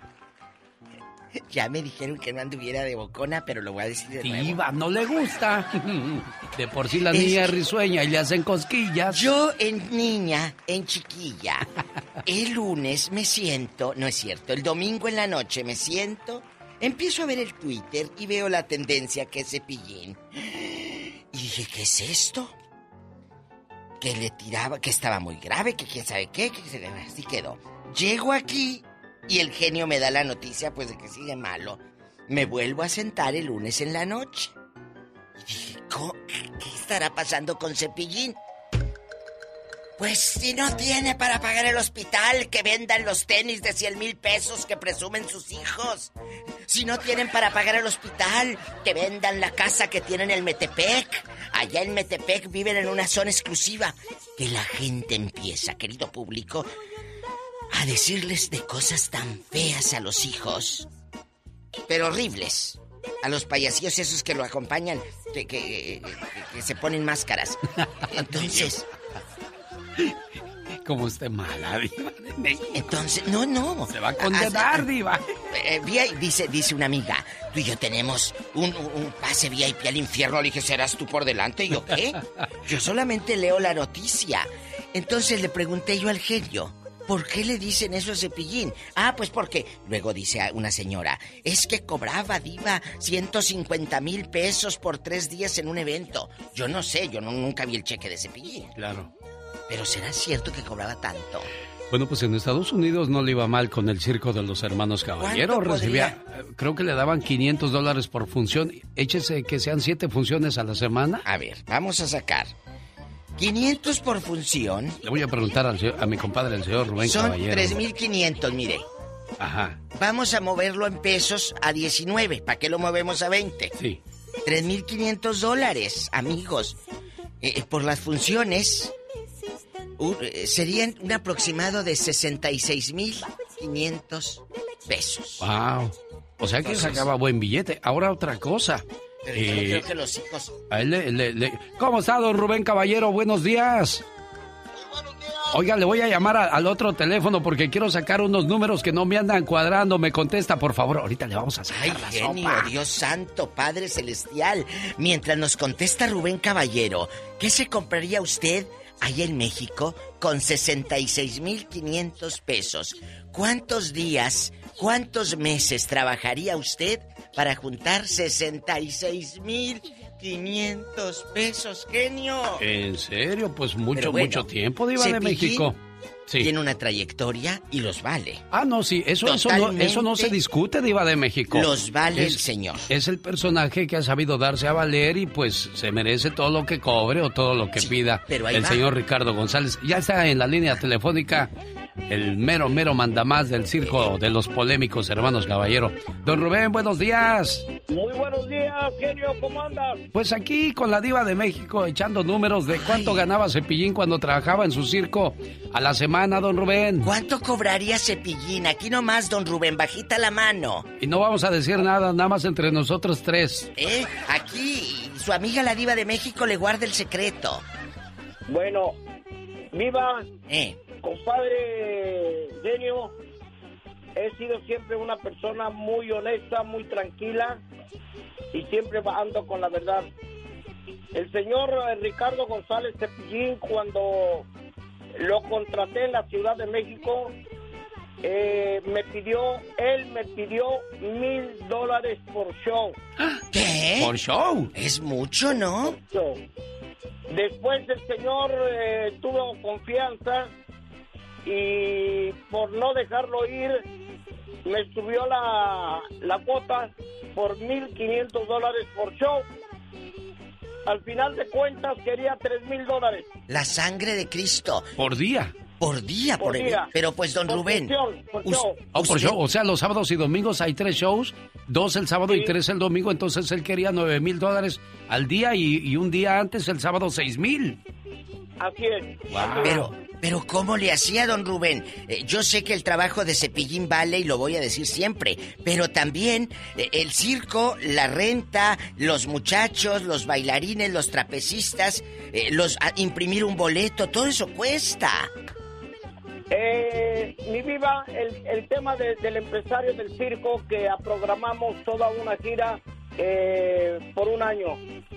Y nosotros, eh, como empresarios ya con 20 años en este gran país, no podemos defraudar a la gente. Si anunciamos que va Cepillín, Cepillín tiene que ir. Claro. independientemente, la fotografía que se hacía en el circo era íntegra para el señor Ricardo Cepillín. O sea, se llevaba sus 1500 al día, al día, más aparte lo de las fotografías. No, hombre, y un día de esos me platica la, suerte que le hizo ver Carlos Villagrán, el famoso Kiko. Luego, luego platicamos de eso. Oiga, don Que ahí hay otra historia muy buena. ¿eh, Gracias, cuídese. Y cambie de teléfono, no le vayan a hablar para pedirle dinero. Gracias.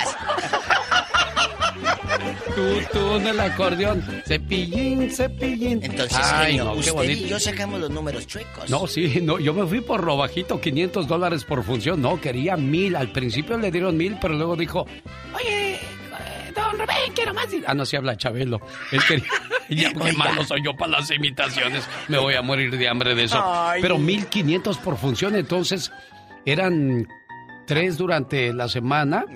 Dos el sábado, son cinco, más tres el domingo. Eran ocho.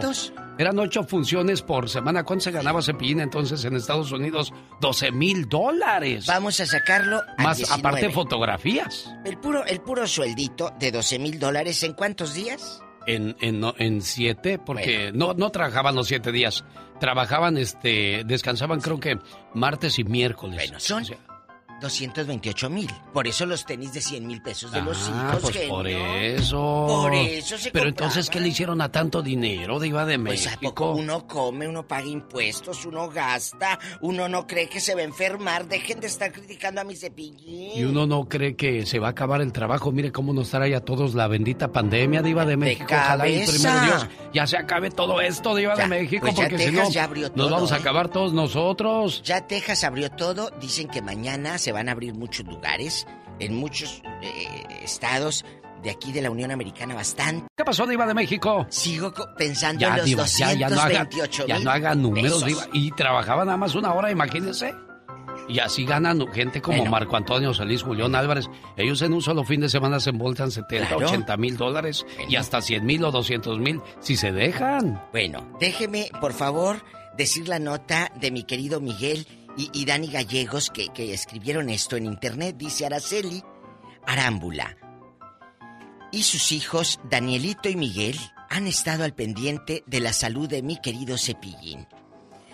Ante el elevado costo de la intervención, varias celebridades como Angeliquita Vale pidieron a sus seguidores y fans del payasito apoyen. Entonces salió Araceli y dijo, yo quiero. Acuérdate que Araceli hizo un programa de tele con Cepillín. Sí, cómo no. Entonces, por eso, ahora está, ella siempre ha estado muy agradecida.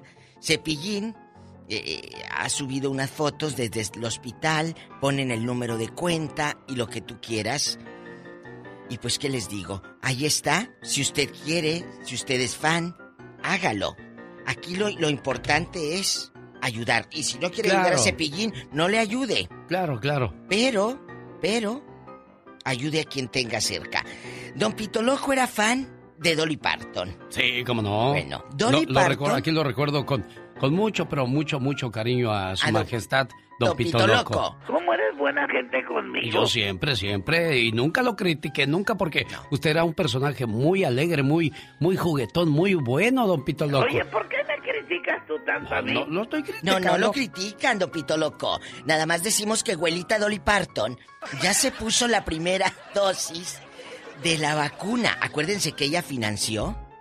Sí. Acuérdense que ella dio mucho dinero allá donde se estaban haciendo las investigaciones para la vacuna. Ella dio dinero para las, los científicos. Ah, pues por eso. Bueno, señoras y señores, hoy en el Ya Basta con la Diva de México, ¿usted le llamó la atención a sus hijos cuando chamacos? ¿Y cómo son ellos? ¿Buenos o, o le fallaron? no sea papá cuervo ni mamá cuervo. Si le salieron malos, comparta con nosotros para que los que están creando hijos sepan por dónde irse, cuál es la guía. Quiero que ponga el caso en el Ya Basta tengo un hijo, le digo, de 17 años y es muy rebelde. Y yo lo regaño y dice él que porque los, este, los papás que no quieren a los hijos son los que regañan. Este, por ejemplo, yo regaño a mi hijo y dice él que porque yo no lo quiero, por eso lo regaño. Como me diva de México. Pues mira, depende qué, qué regaño le des, porque si nada más le grita, no lo hagas, no te vayas, nunca te va a hacer caso. Pero si te sientas a hablar con él, Claro, y es que hay mamás que tienen esa maña que para todo te gritan. o sea, no te hablan, eso de ¿Qué estás haciendo? ¡Ay! ¡Ya volvemos! ¡Cállate! ¡Ay! ¿Qué canción se llama La Negra Cruz con Los Cadetes de Linares? Un saludo para la gente de Durango, especialmente para Delia, que pues conoce a Luis Antonio Arámbura. ¿Quién es él, oye? Él es mi yerno. Él es tu yerno. Oye, que se le murió su, su hermano. Fíjese, hace como pasadito de un mes que se lo mataron, venía de trabajar ahí por el centro y, y una gente maligna que no tienen corazón, que andan sueltos, que no deberían de andar ahí, le quitó la vida, le hizo un balazo. Mire, nada más, ¿cuántos años tenía su hermano de este muchacho? Trein- 30 años. 30. Y, y el muchacho, este, Luis Antonio no ha parado, pues no es para menos, no ha parado de llorar desde entonces.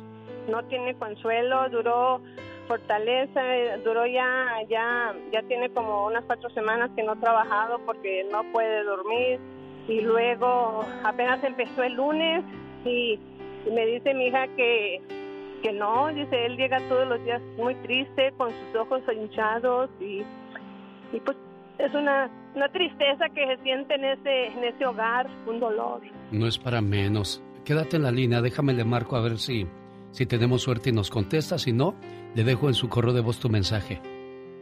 Aquí la gente no se guarda nada con el genio Lucas. Llore todo lo que quiera, desahógese. Ay, genio. Mira por dónde dejó. En este programa no hay concursos fabulosos ni regalos caros, solo sentimientos puros y por supuesto la mejor música del mundo. Todo esto en un solo lugar, en el show del genio Lucas. El genio Lucas.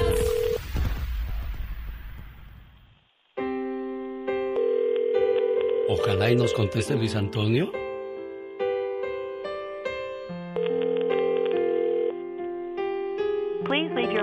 Your message for 3039-6897. Hola Luis Antonio, buenos días. Mi nombre es Alex Lucas.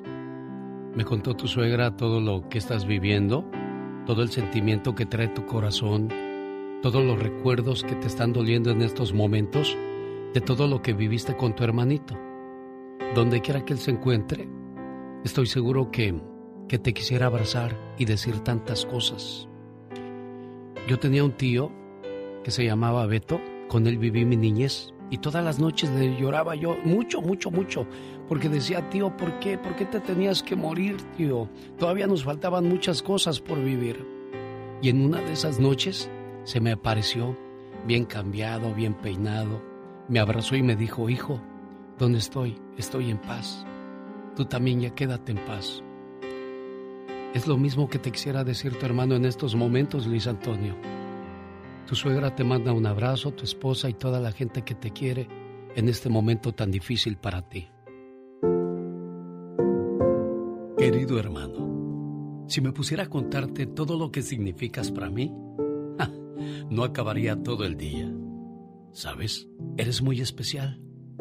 Hemos crecido juntos y aunque no somos perfectos, somos del mismo amor y de la misma armonía. Te deseo que cada día de tu vida se llene de mucha paz, mucho amor, mucha fe y buenas amistades, pero sobre todo de infinitas bendiciones. Te quiero mucho, querido hermano. Descansa en paz donde quiera que te encuentres. Y tú, Luis Antonio Arámbura, tienes que seguir porque está tu esposa, está tu familia que te quiere y te necesita mucho. Complacida con su llamada, amiga. ¿Algo más que, le quiera decir a este muchacho? No, ¿le dejó mensaje o habló con él? Le dejé mensaje porque no me contestó, amor. Ok. Sí, Toño, esperemos en Dios que tenga resignación y fortaleza y estamos orando mucho por usted para que Dios lo ilumine y, y lo saque de este dolor tan grande que tiene. Qué bonita suegra eres. Gracias, amor, ¿eh? Sí, que Dios lo bendiga, Paz. Que Dios lo bendiga.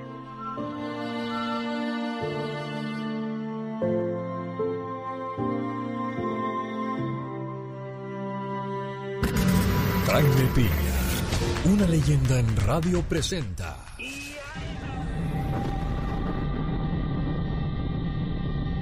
Señor Jaime Piña, buenos días y ándale.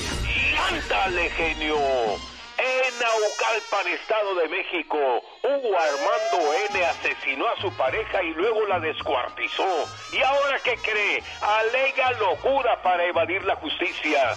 Pero ¿qué cree? Los pedazos de Nayeli Solano los iba tirando por varias calles de Naucalpan. En eso andaba cuando fue sorprendido por la policía. La discusión fue porque Nayeli tenía dos hijas de otro hombre y él, él no quería que vivieran con ellos.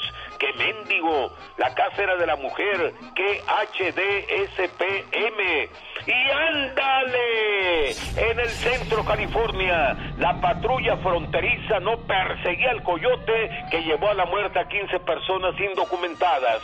Los traficantes de personas tumbaron un pedazo de muro para pasar la ven. Incluso pasaron dos con 44 personas indocumentadas. Una de las camionetas con 19 que se quemó, pero a los 19 los encontró la migra y los rescató. Y la otra troca fue la que terminó en tragedia. 15 muertos que venían con el sueño de mejorar sus vidas. Ahora duermen el sueño de los justos. Y ándale, en John, California, despiadado asesino serial que sembró el pánico en las décadas de los años 70 y 80, acusado de estrangular y violar a más de siete mujeres y tirar sus cadáveres desnudos a las orillas del Freeway 5. Es asesinado por su compañero de celda, el cual le apretó el pescuezo hasta matarlo. Ahí en la prisión estatal de Mule Creek, Roger Reese Kip, de, 81 años, es cadáver. Al parecer, Kibi, a sus muchos años, se quiso echar a su compañero de 40 genio y en el intento lo mataron. El que a hierro mata, a hierro muere. Para el programa de El Genio.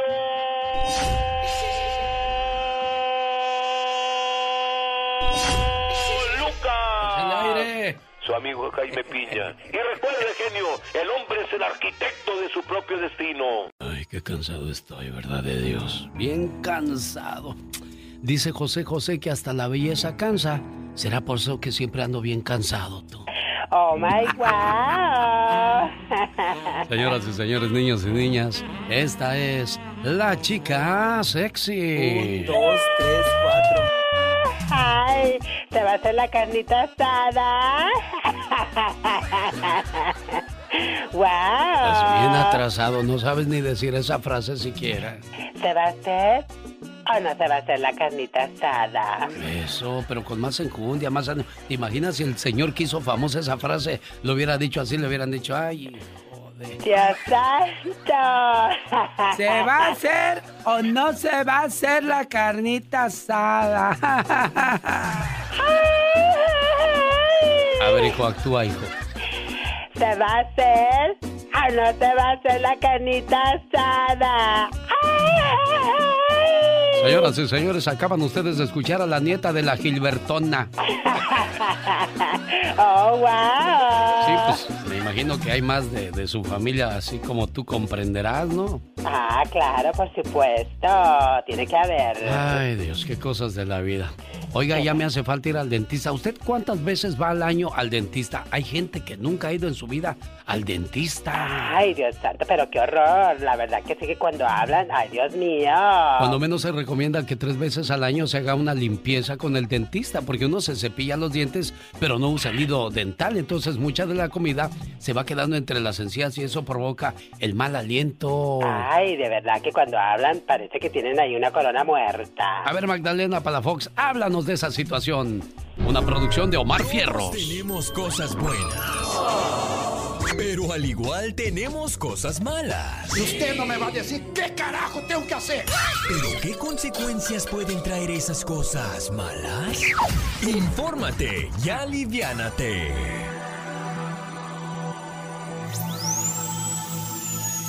Consecuencias de no ir al dentista.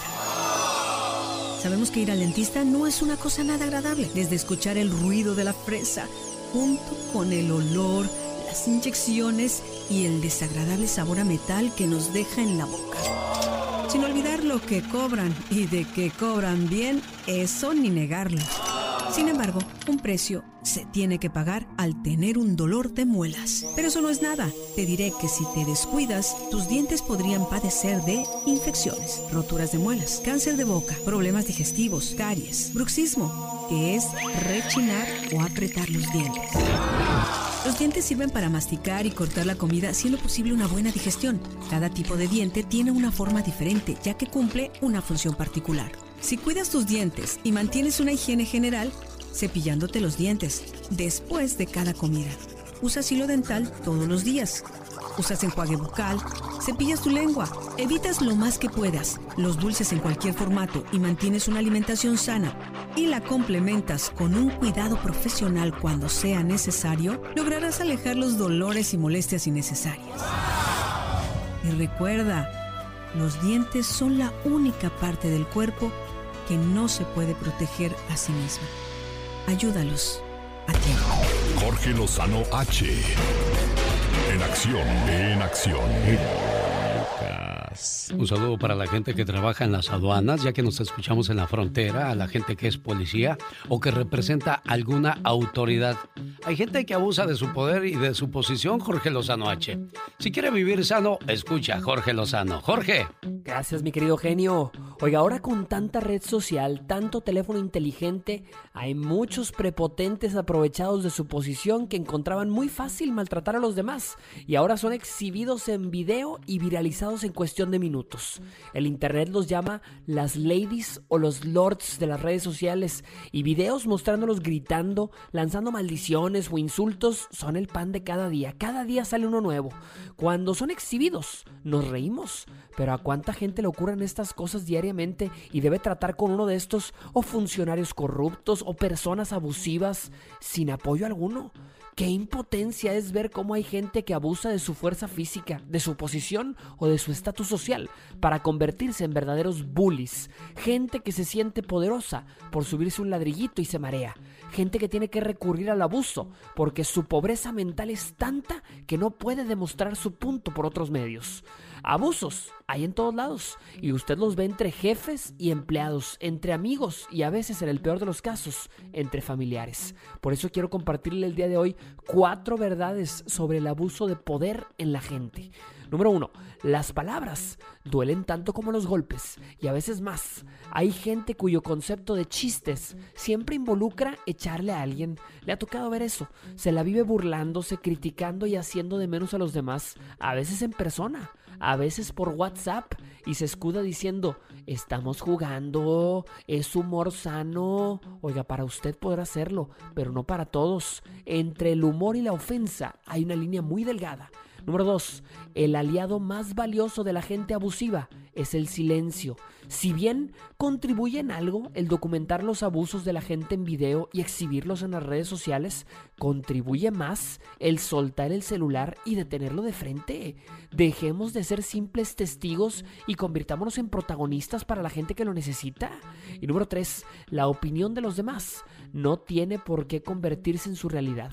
No le otorgue a la gente abusiva el poder de influenciar su vida. No deje de creer en lo que cree ni de hacer lo que le gusta hacer por miedo a la opinión popular. Número cuatro y último, señor, señora, el único momento en el que una persona puede ver a otra hacia abajo es si va a ayudarlo a levantarse. Dejemos de ver a los demás como inferiores. Ese es el gran problema de nuestra sociedad. Así sea usted político, sea usted una persona influyente, oiga, no se convierta en una persona prepotente. Al contrario, busque siempre defender al inocente. Recuerde que la educación es la única vacuna contra la gente ignorante. Soy Jorge Lozano H, le recuerdo mi cuenta de Instagram y Twitter que es arroba Jorge Lozano H y en Facebook me encuentra como Jorge Lozano H Conferencia. Nos escuchamos la próxima vez como siempre aquí con el genio Lucas. El genio Lucas. El show. Los errores que cometemos los humanos se pagan con el ya basta. Solo con el genio Lucas. Satanás está vestido con una de tus pelucas. Déjalo que se vista con lo que quiera. Son mis pelucas y yo se las puedo prestar al gato. Y es su, es su gato además, Diva de Es mi gato. ¿Ya estamos al aire? Ya, ya estamos al aire, Diva. Hola, querido público. Usted siempre tan amable, Diva de linda, México. Así hay, así hay muchos artistas que en el micrófono dan una cara y ya en la vida real son, son otros, ¿no? Dicen que varias Ah, yo quiero al pueblo, los abraza. Y luego van y se daban las manos. Los Ay, políticos también. ay, ah, no, sí, ni se diga de Y ellos. más ahorita que andan en campaña por ahí en México. Hay una frase que dice, un mecánico, un político y una prostituta que te hagan una promesa, créele más a la, a la prostituta que al político y al mecánico. Ay, o sea que no me va a cambiar las bujías. Bueno, mañana, ¿cuándo? En la próxima semana, La porque semana. mañana viernes ya tenemos una, Ay. una, una, este... Un tema. Un tema. Este, el lunes yo creo que vamos a hablar de la deshonestidad de los mecánicos. Algún mecánico la quiso estafar, lo quiso estafar, sobre todo se abusan con las mujeres, diva de México. Sí, yo conozco varios mecánicos que dicen te cambio el empaque, vas y según el empaque y las bujías y el empaque está todo podrido, la bujía está nada más la lavaron, no te la pusieron nueva. Créame que hay muchos mecánicos tranzas. Hay unos muy buenos. Claro. ¿Verdad? Hoy vamos a hablar, mi genio, dígale al gentil auditorio y si les cae el saco, nos marca aquí al show. por ¿Cómo le fue a usted eh, con la educación de sus hijos? ¿Usted le llamó la atención a ellos? ¿Cómo son ellos ahora? ¿Son buenos, son malos? Sea honesto con usted mismo. Diga en qué falló para que de esa manera algunos padres que comienzan a criar chamacos pues tengan una idea de cómo deberían de ser las cosas. Y todo esto viene a colación por esta llamada. Quiero que ponga el caso en el ya basta. Tengo un hijo, le digo, de 17 años Sí. y es muy rebelde. Ay. Y yo lo regaño y dice él que porque los este los papás que no quieren a los hijos son los que regañan. Este, por ejemplo, yo regaño a mi hijo y dice él que porque yo no lo quiero, por eso lo regaño. Bueno, porque te quieren, te regañan, porque si no te quisieran, te dejarían hacer lo que tú quieras y pagar tú solo las consecuencias de tus malas decisiones o malas acciones. Diva, hay papás que ya no pueden decirle nada a sus hijos porque los hijos mandan, Pero los, hijos, gritan. Los hijos no tienen la culpa. Entonces, Eres tú como papá que no pusiste rienda. ¿Cuántos de nosotros, amigos, no vimos la chancla voladora? ¿Cuántos de nosotros no vimos que con una pelada de ojos ya sabíamos que teníamos que estar quietecitas y quietecitos y no te muevas, no te muevas, no agarres aquello con una miradita, con la chancla, con la faja, con el cinto? A usted lo educaron de esa manera, ¿no te traumaste? no te traumaste, no te no teníamos que ir con el psicólogo y creo que eres una mujer y un hombre de bien. Hay una frase que dice que el muchacho en la cárcel es el hijo mal educado en la casa. Uy, qué fuerte. Está muy fuerte, pero muy cierta, Diva de México. Es cierto. Cuéntenos, ¿a usted cómo lo educaron y cómo está educando a sus hijos? Ahora, hay ¿Eh? padres que educaron bien a sus hijos, pero los hijos son los que se echaron a perder solos en la calle, quizás con las malas amistades, Diva de México. Oh, sí, totalmente. Eso que escuchó usted es mi suéter, ¿eh? Eh, Ese suéter, no piense que es otra cosa. Mire, no piense. ahí va. Es el zipper. No piense que me estoy quitando el vestido aquí en la difusora. No, Diva de México. Cuéntenos. Tenemos llamada, Pola. ¿Tenemos llamada, Pola? Sí, Diva, en la línea 10. Rogelio está en Los Ángeles y platica con la Diva de México. Y el zar de la radio, el genio Lucas. Hola. Rogelio. Buenos días. Buenos días, Rogelio. Fe- feliz año, feliz Navidad. No había podido comunicarme con ustedes porque cada día es más difícil. Eso es bueno porque quiere decir que mucha gente se quiere comunicar con ustedes, ¿verdad? Muchas gracias, Rogelio. Le Este, agradezco. Y todas las llamadas son en vivo, ¿eh? Todo En es en vivo. Oye, chulo. Sí, sí, yo sé. Diario les escucho. Este, una cosa, yo tengo pues cuatro hijos. Mi hijo, el más grande, tiene 15 años ya. Ah, yo desde los ocho años, que él tiene ocho años, me lo he llevado a trabajar conmigo. Yo soy jardinero. Qué bueno. Lo pongo a hacerlo más fácil, ¿verdad? A arrastrar plantería Sí, sí, a cortar el pasto con la máquina. Pero no lo dejo en la casa que se esté jugando nada más ahí con sus juegos o, o con el teléfono, porque ¿para qué los va a malacostumbrar a, a dame, dame, dame? Los juegos que él tiene, todos los juegos que él ha comprado, porque yo no se los compro en Navidad, porque es Navidad, todos los juegos, el, el Wii, el Wii, el Switch, todos los que él ha- tiene, él los ha comprado. Yo le doy 20 dólares, él los junta por haber trabajado y él se los compra, incluyendo los juegos que luego cuestan 50, 60 dólares. Claro. Él ve lo que cuestan, él se administra y ahorita yo creo de tener, le, le comento, tiene 15 años y como cuando pues no tiene clases o algo así, primero la escuela, obvio, pero cuando no tiene clases o algo así, le doy sus 20 dólares. Ahorita ha de tener juntado como unos mil dólares.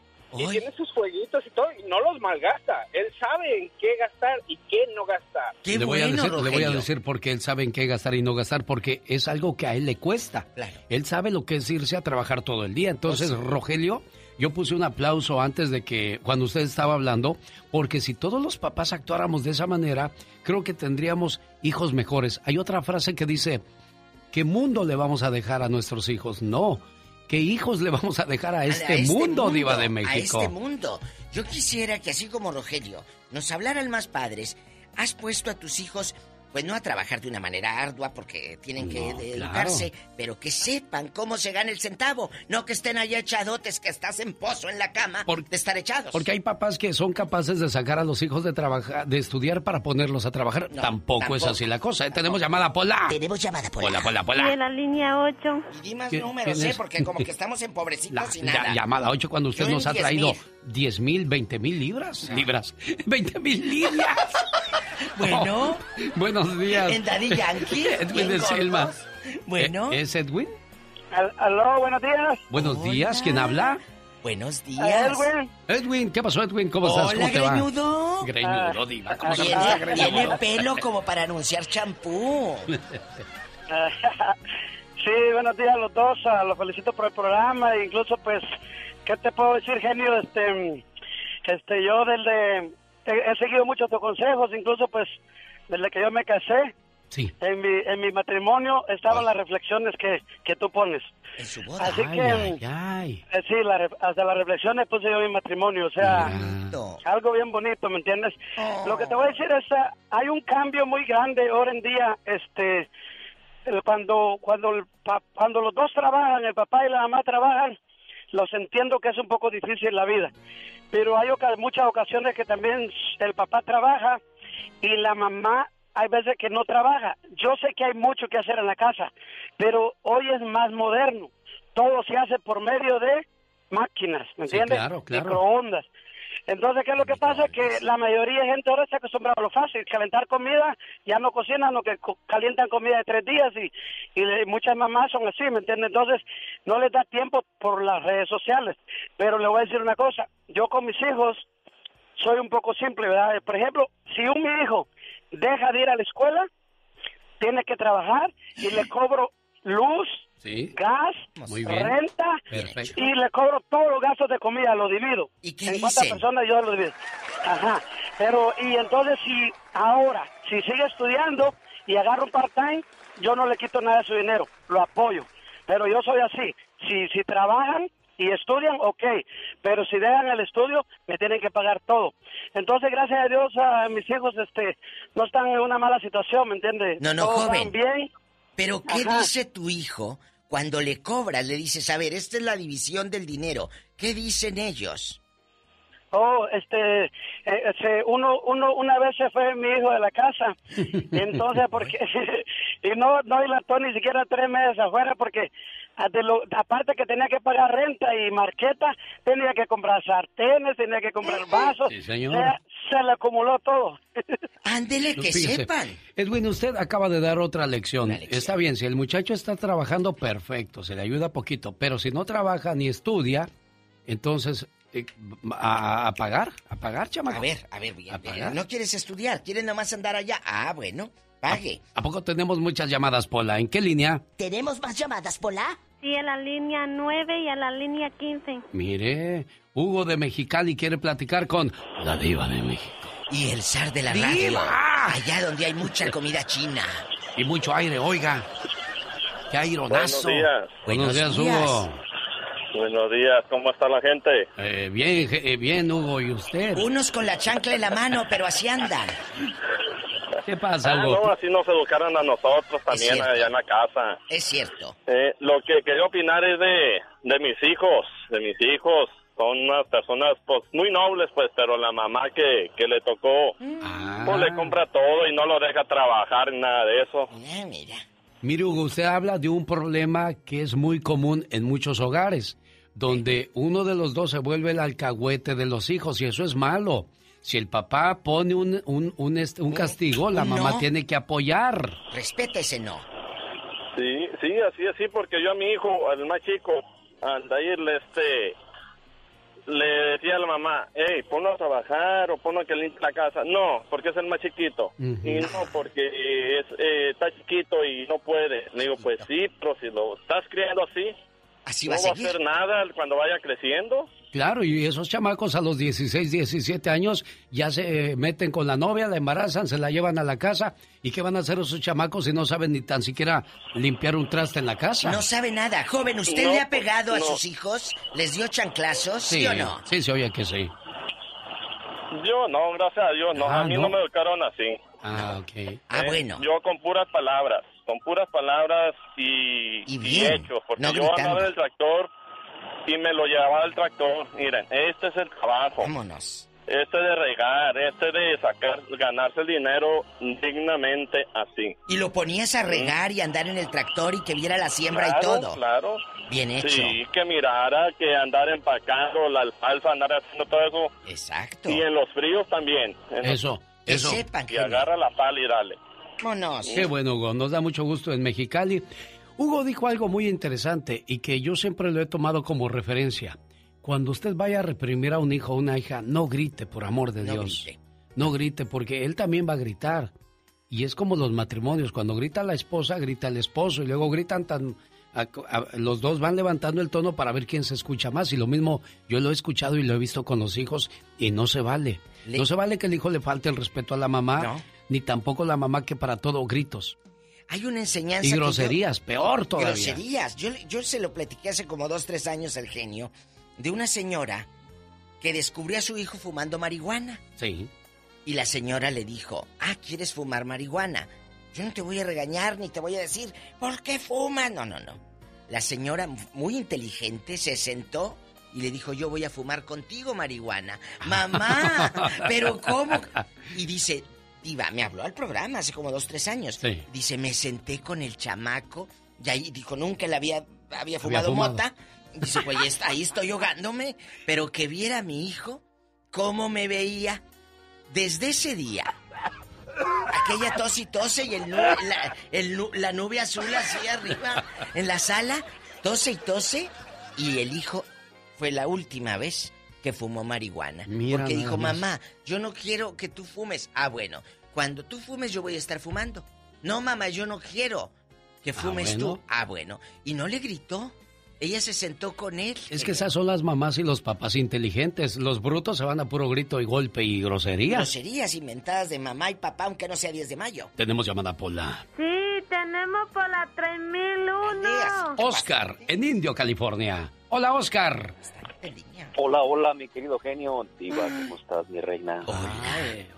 ¿Cómo estás para imaginarte en shorts con los chamorros velludos? Ay, Dios mío, me están mirando. Y que te apodan el burro y no porque no porque reprobabas en la escuela. Basta, vamos a lo que sigue. Oscar, dígame, Oscar, ¿qué pasa? Oiga, buenos días, buenos días. yo las viví, yo vengo de una relación de padre y madre. Mi mamá era bien golpeadora abusiva, pobrecita. sí, sí, sí, sí, la verdad, este, con la encontraba con el cable, la luz, de la manguera lavadora, lo que estaba en corto ahí mero, ven para acá. Pero Bendito sea Dios, fíjate que ahora llevamos una relación muy buena y yo todo eso lo, lo corté, no nunca se lo pasé a mis hijos. Claro. Mi papá tomaba, yo tengo treinta y tantos años que no no tomo y no no porque no le tenga miedo, pero no se me antoja y digo esto no lo va a pasar a nadie. Pero yo pienso que uno uno muchas veces por venir a este país y este país nos enfocamos los dos tanto en trabajar, darles una vida que, que a veces es demasiado lo que les damos. Y, y ellos lo que necesitan es tiempo, los hijos yo en un tiempo tenía compañía de troques y vivía en una zona privada con lago y todo y, por poco pierdo mi familia por eso. ¿Por qué? Cuéntanos. Porque, me enfocaba más en, yo me convertí en un proveedor y dejé de ser padre y, oh, esposo, te lo digo porque oh, estaba siempre enfocado trabajo, trabajo, trabajo, trabajo 24 horas al día. Y me sentía un señor, pero realmente mi el barco se me estaba hundiendo por el otro lado. ¿En qué, en qué momento dices, stop, ya basta, le paro, eh, eh, ¿Cómo le das la vuelta? Porque no es fácil. no, fue bien difícil, porque es bien difícil aceptarlo, porque empecé a notar que empecé a sentir que mis hijos me evadían, que, que ya no sentí, ya no tenía esa amistad con ellos, porque yo los traía con puerta, puerta, por puerta tocando conmigo, yo he sido vendedor toda la vida. Claro y los traía conmigo cuando se portaban mal. Me decía, vente, vas a trabajar conmigo todo el día hoy. Y empezaban a aprender y hoy están mil, mucho, mucho mejor. Sea Dios, se tiene una suerte bien privilegiada por ese lado. Una amistad bien hermosa una, con mis hijos y, mis nietos que costó. No fue de la noche a la mañana, pero yo me convertí en un proveedor y, dejé las cosas más importantes por un lado por tratar de darles supuestamente lo que yo no tenía. claro, Oscar, ¿sabe qué es lo que pasa aquí, Diva de México? Que muchas veces queremos darle todo a nuestros hijos, a nuestra familia, les damos todo, pero al final del día les faltamos nosotros.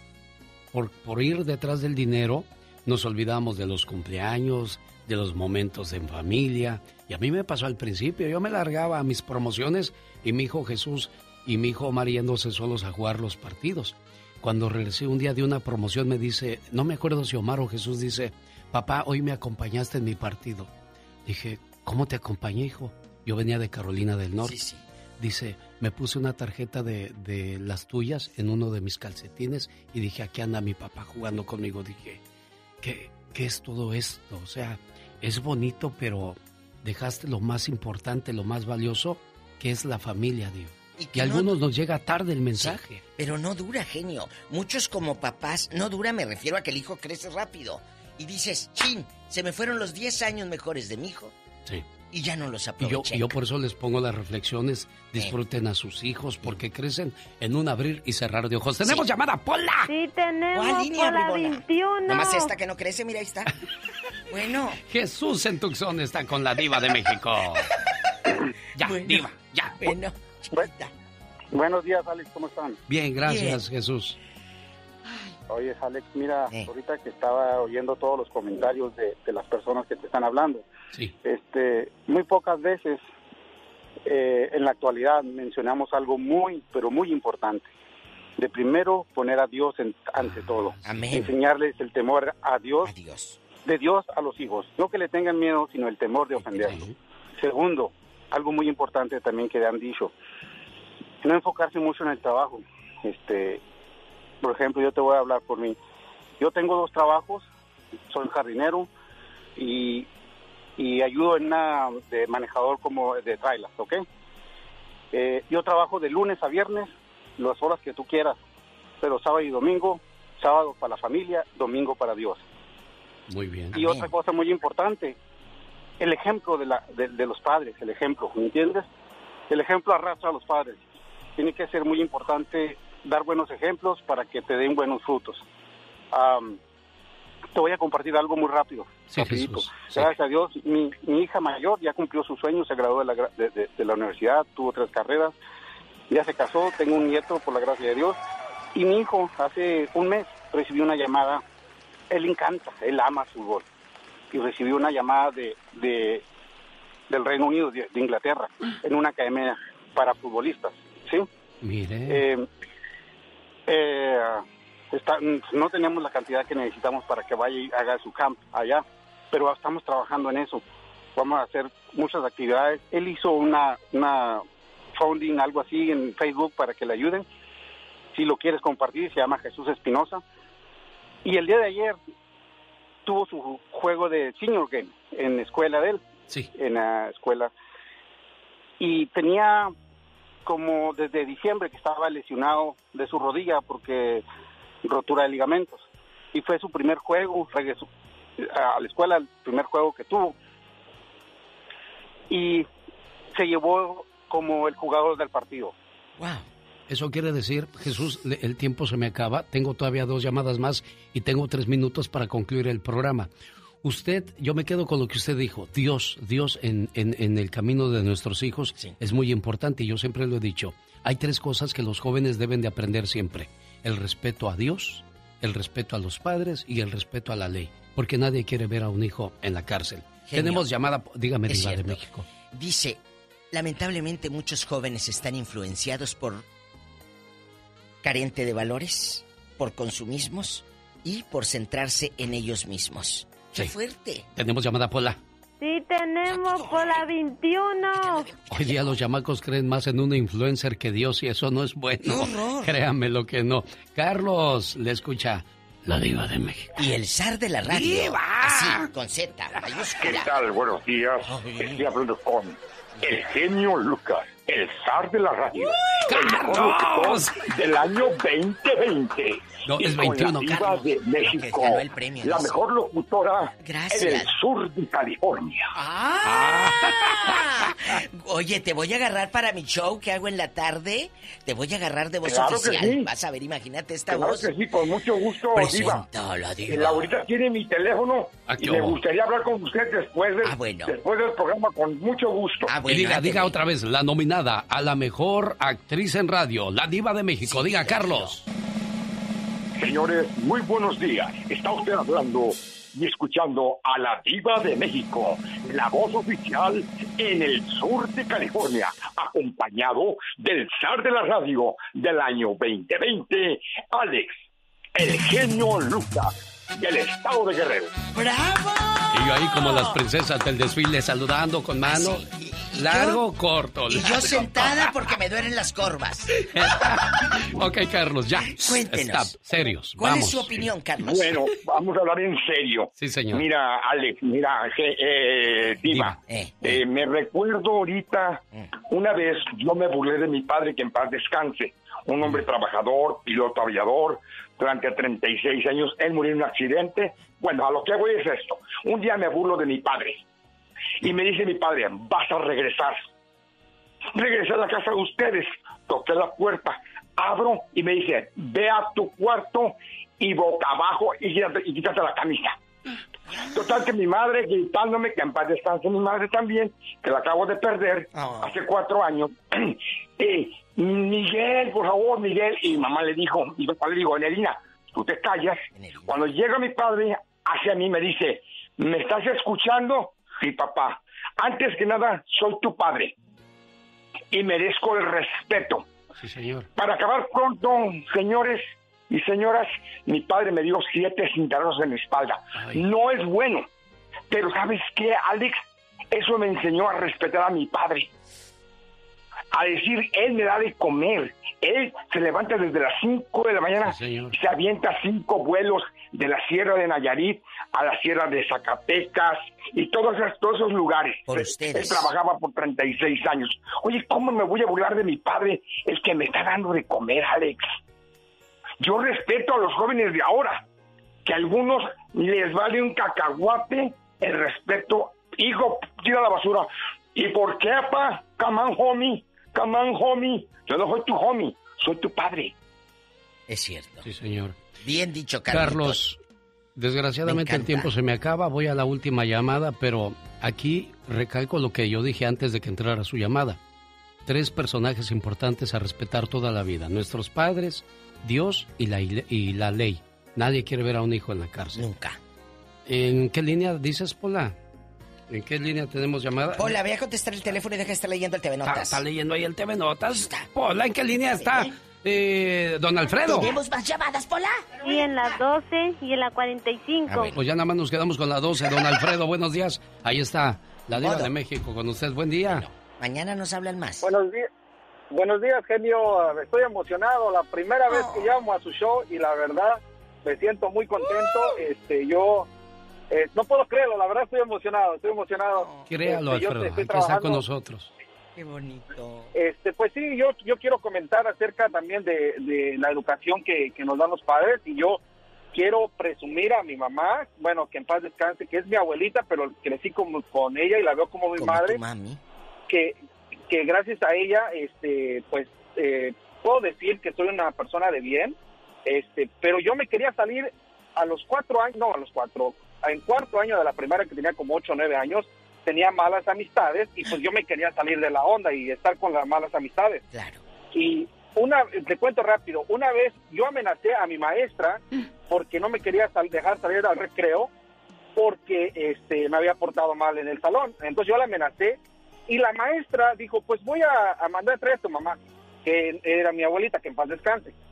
Pues fue mi abuelita a la, a la escuela y enfrente de así de la, de la- ahora sí de la clase me dio una cachetada Ándele. que de ahí dije no, de ahí no dije no, tengo que respetar a, a mi maestra, a mi, a mi a mi mamá y todo y gracias de- desde ese día la verdad no se me va a olvidar y le doy gracias a mi madre porque pues ella este siempre siempre siempre vio por nosotros y nos dio una buena educación y pues yo por ahora sí por rebelde dije no pues voy a tomar el- un camino este diferente por querer quedar bien con las amistades que pues la verdad no te lleva a buen camino y pues ahora pues eso quiero inculcarle a mi hijo que tengo un hijo de cuatro años y pues nada la verdad estoy feliz Gracias. Señoras y señores. Guapo por hablar. Los padres 10, Fuerte. los hijos 0. Muchachos, creen saberlo todo, pero, pero créanme, los papás saben mucho más que ustedes y se lo dice uno por experiencia. Totalmente. Jamás padre alguno en la vida querrá algo malo para sus hijos y siempre querrá llevarlos por el camino de bien. Señoras y señores, mi amiga, mi compañera, la diva de México. Y el zar de la radio, ¡Diva! el genio Lucas. Hasta mañana. Adiós, buen día. Gracias. El genio Lucas. Genio Lucas. Quiero cerrar el programa con saludos a Diego Campuzano en Carolina del Norte. Ya no le alcancé a llamar, señora Margarita. Discúlpeme, Valeria Rivera en Chicago también, de su papá Alberto, que le quiere mucho. Tengo en la línea desde Nayarit a Casimira Arámbura. Su hijo José Martínez le manda decir estas palabras y que su regalo más grande para usted sea más años de vida. Mi mamá se me está acabando y eso me desespera. Si pudiera comprarle algo el día de su cumpleaños, sería tiempo. Tiempo para poderla abrazar más, llevarla a comer más a menudo e invitarla al cine. Sobre todo, aprovechar cada uno de los segundos de ese tiempo que le compré a mi mamá para regalárselo en su cumpleaños. Porque no me imagino este mundo sin ella. ¿A quién le contaría mis penas? ¿Quién me abrazaría con sinceridad y secaría mis lágrimas cada vez que tenga que llorar por los sinsabores de la vida? Diosito, véndeme más tiempo para poder disfrutar más de mi mamá. Y por favor, mamá, nunca te vayas. Es una petición de José Martínez a Diosito para su mami Casimira Arámbura en Nayarit. Buenos días, jefa, ¿cómo está usted? Bien, gracias a Dios. Aquí está su muchacho saludándole, jefita. ¿Dónde está? Aquí está, José. Háblale a tu mamá, José. Mi José. ¿Qué tal, mamá? ¿Cómo está? Muchas felicidades en su día. Gracias, hijo. Dios te conserve, padre. Cuídese mucho y que cumpla muchos años más y complacido con tu llamada, José.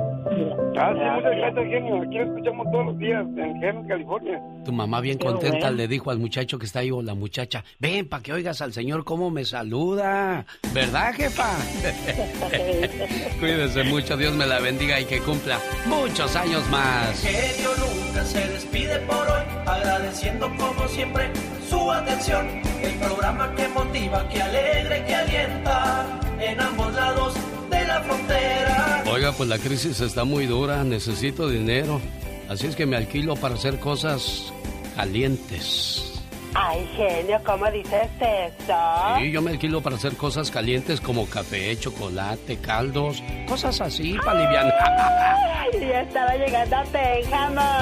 Ya nos vamos, 3 de la mañana, hora del Pacífico. Le espera Alex, elgeniolucas.com. El genio Lucas.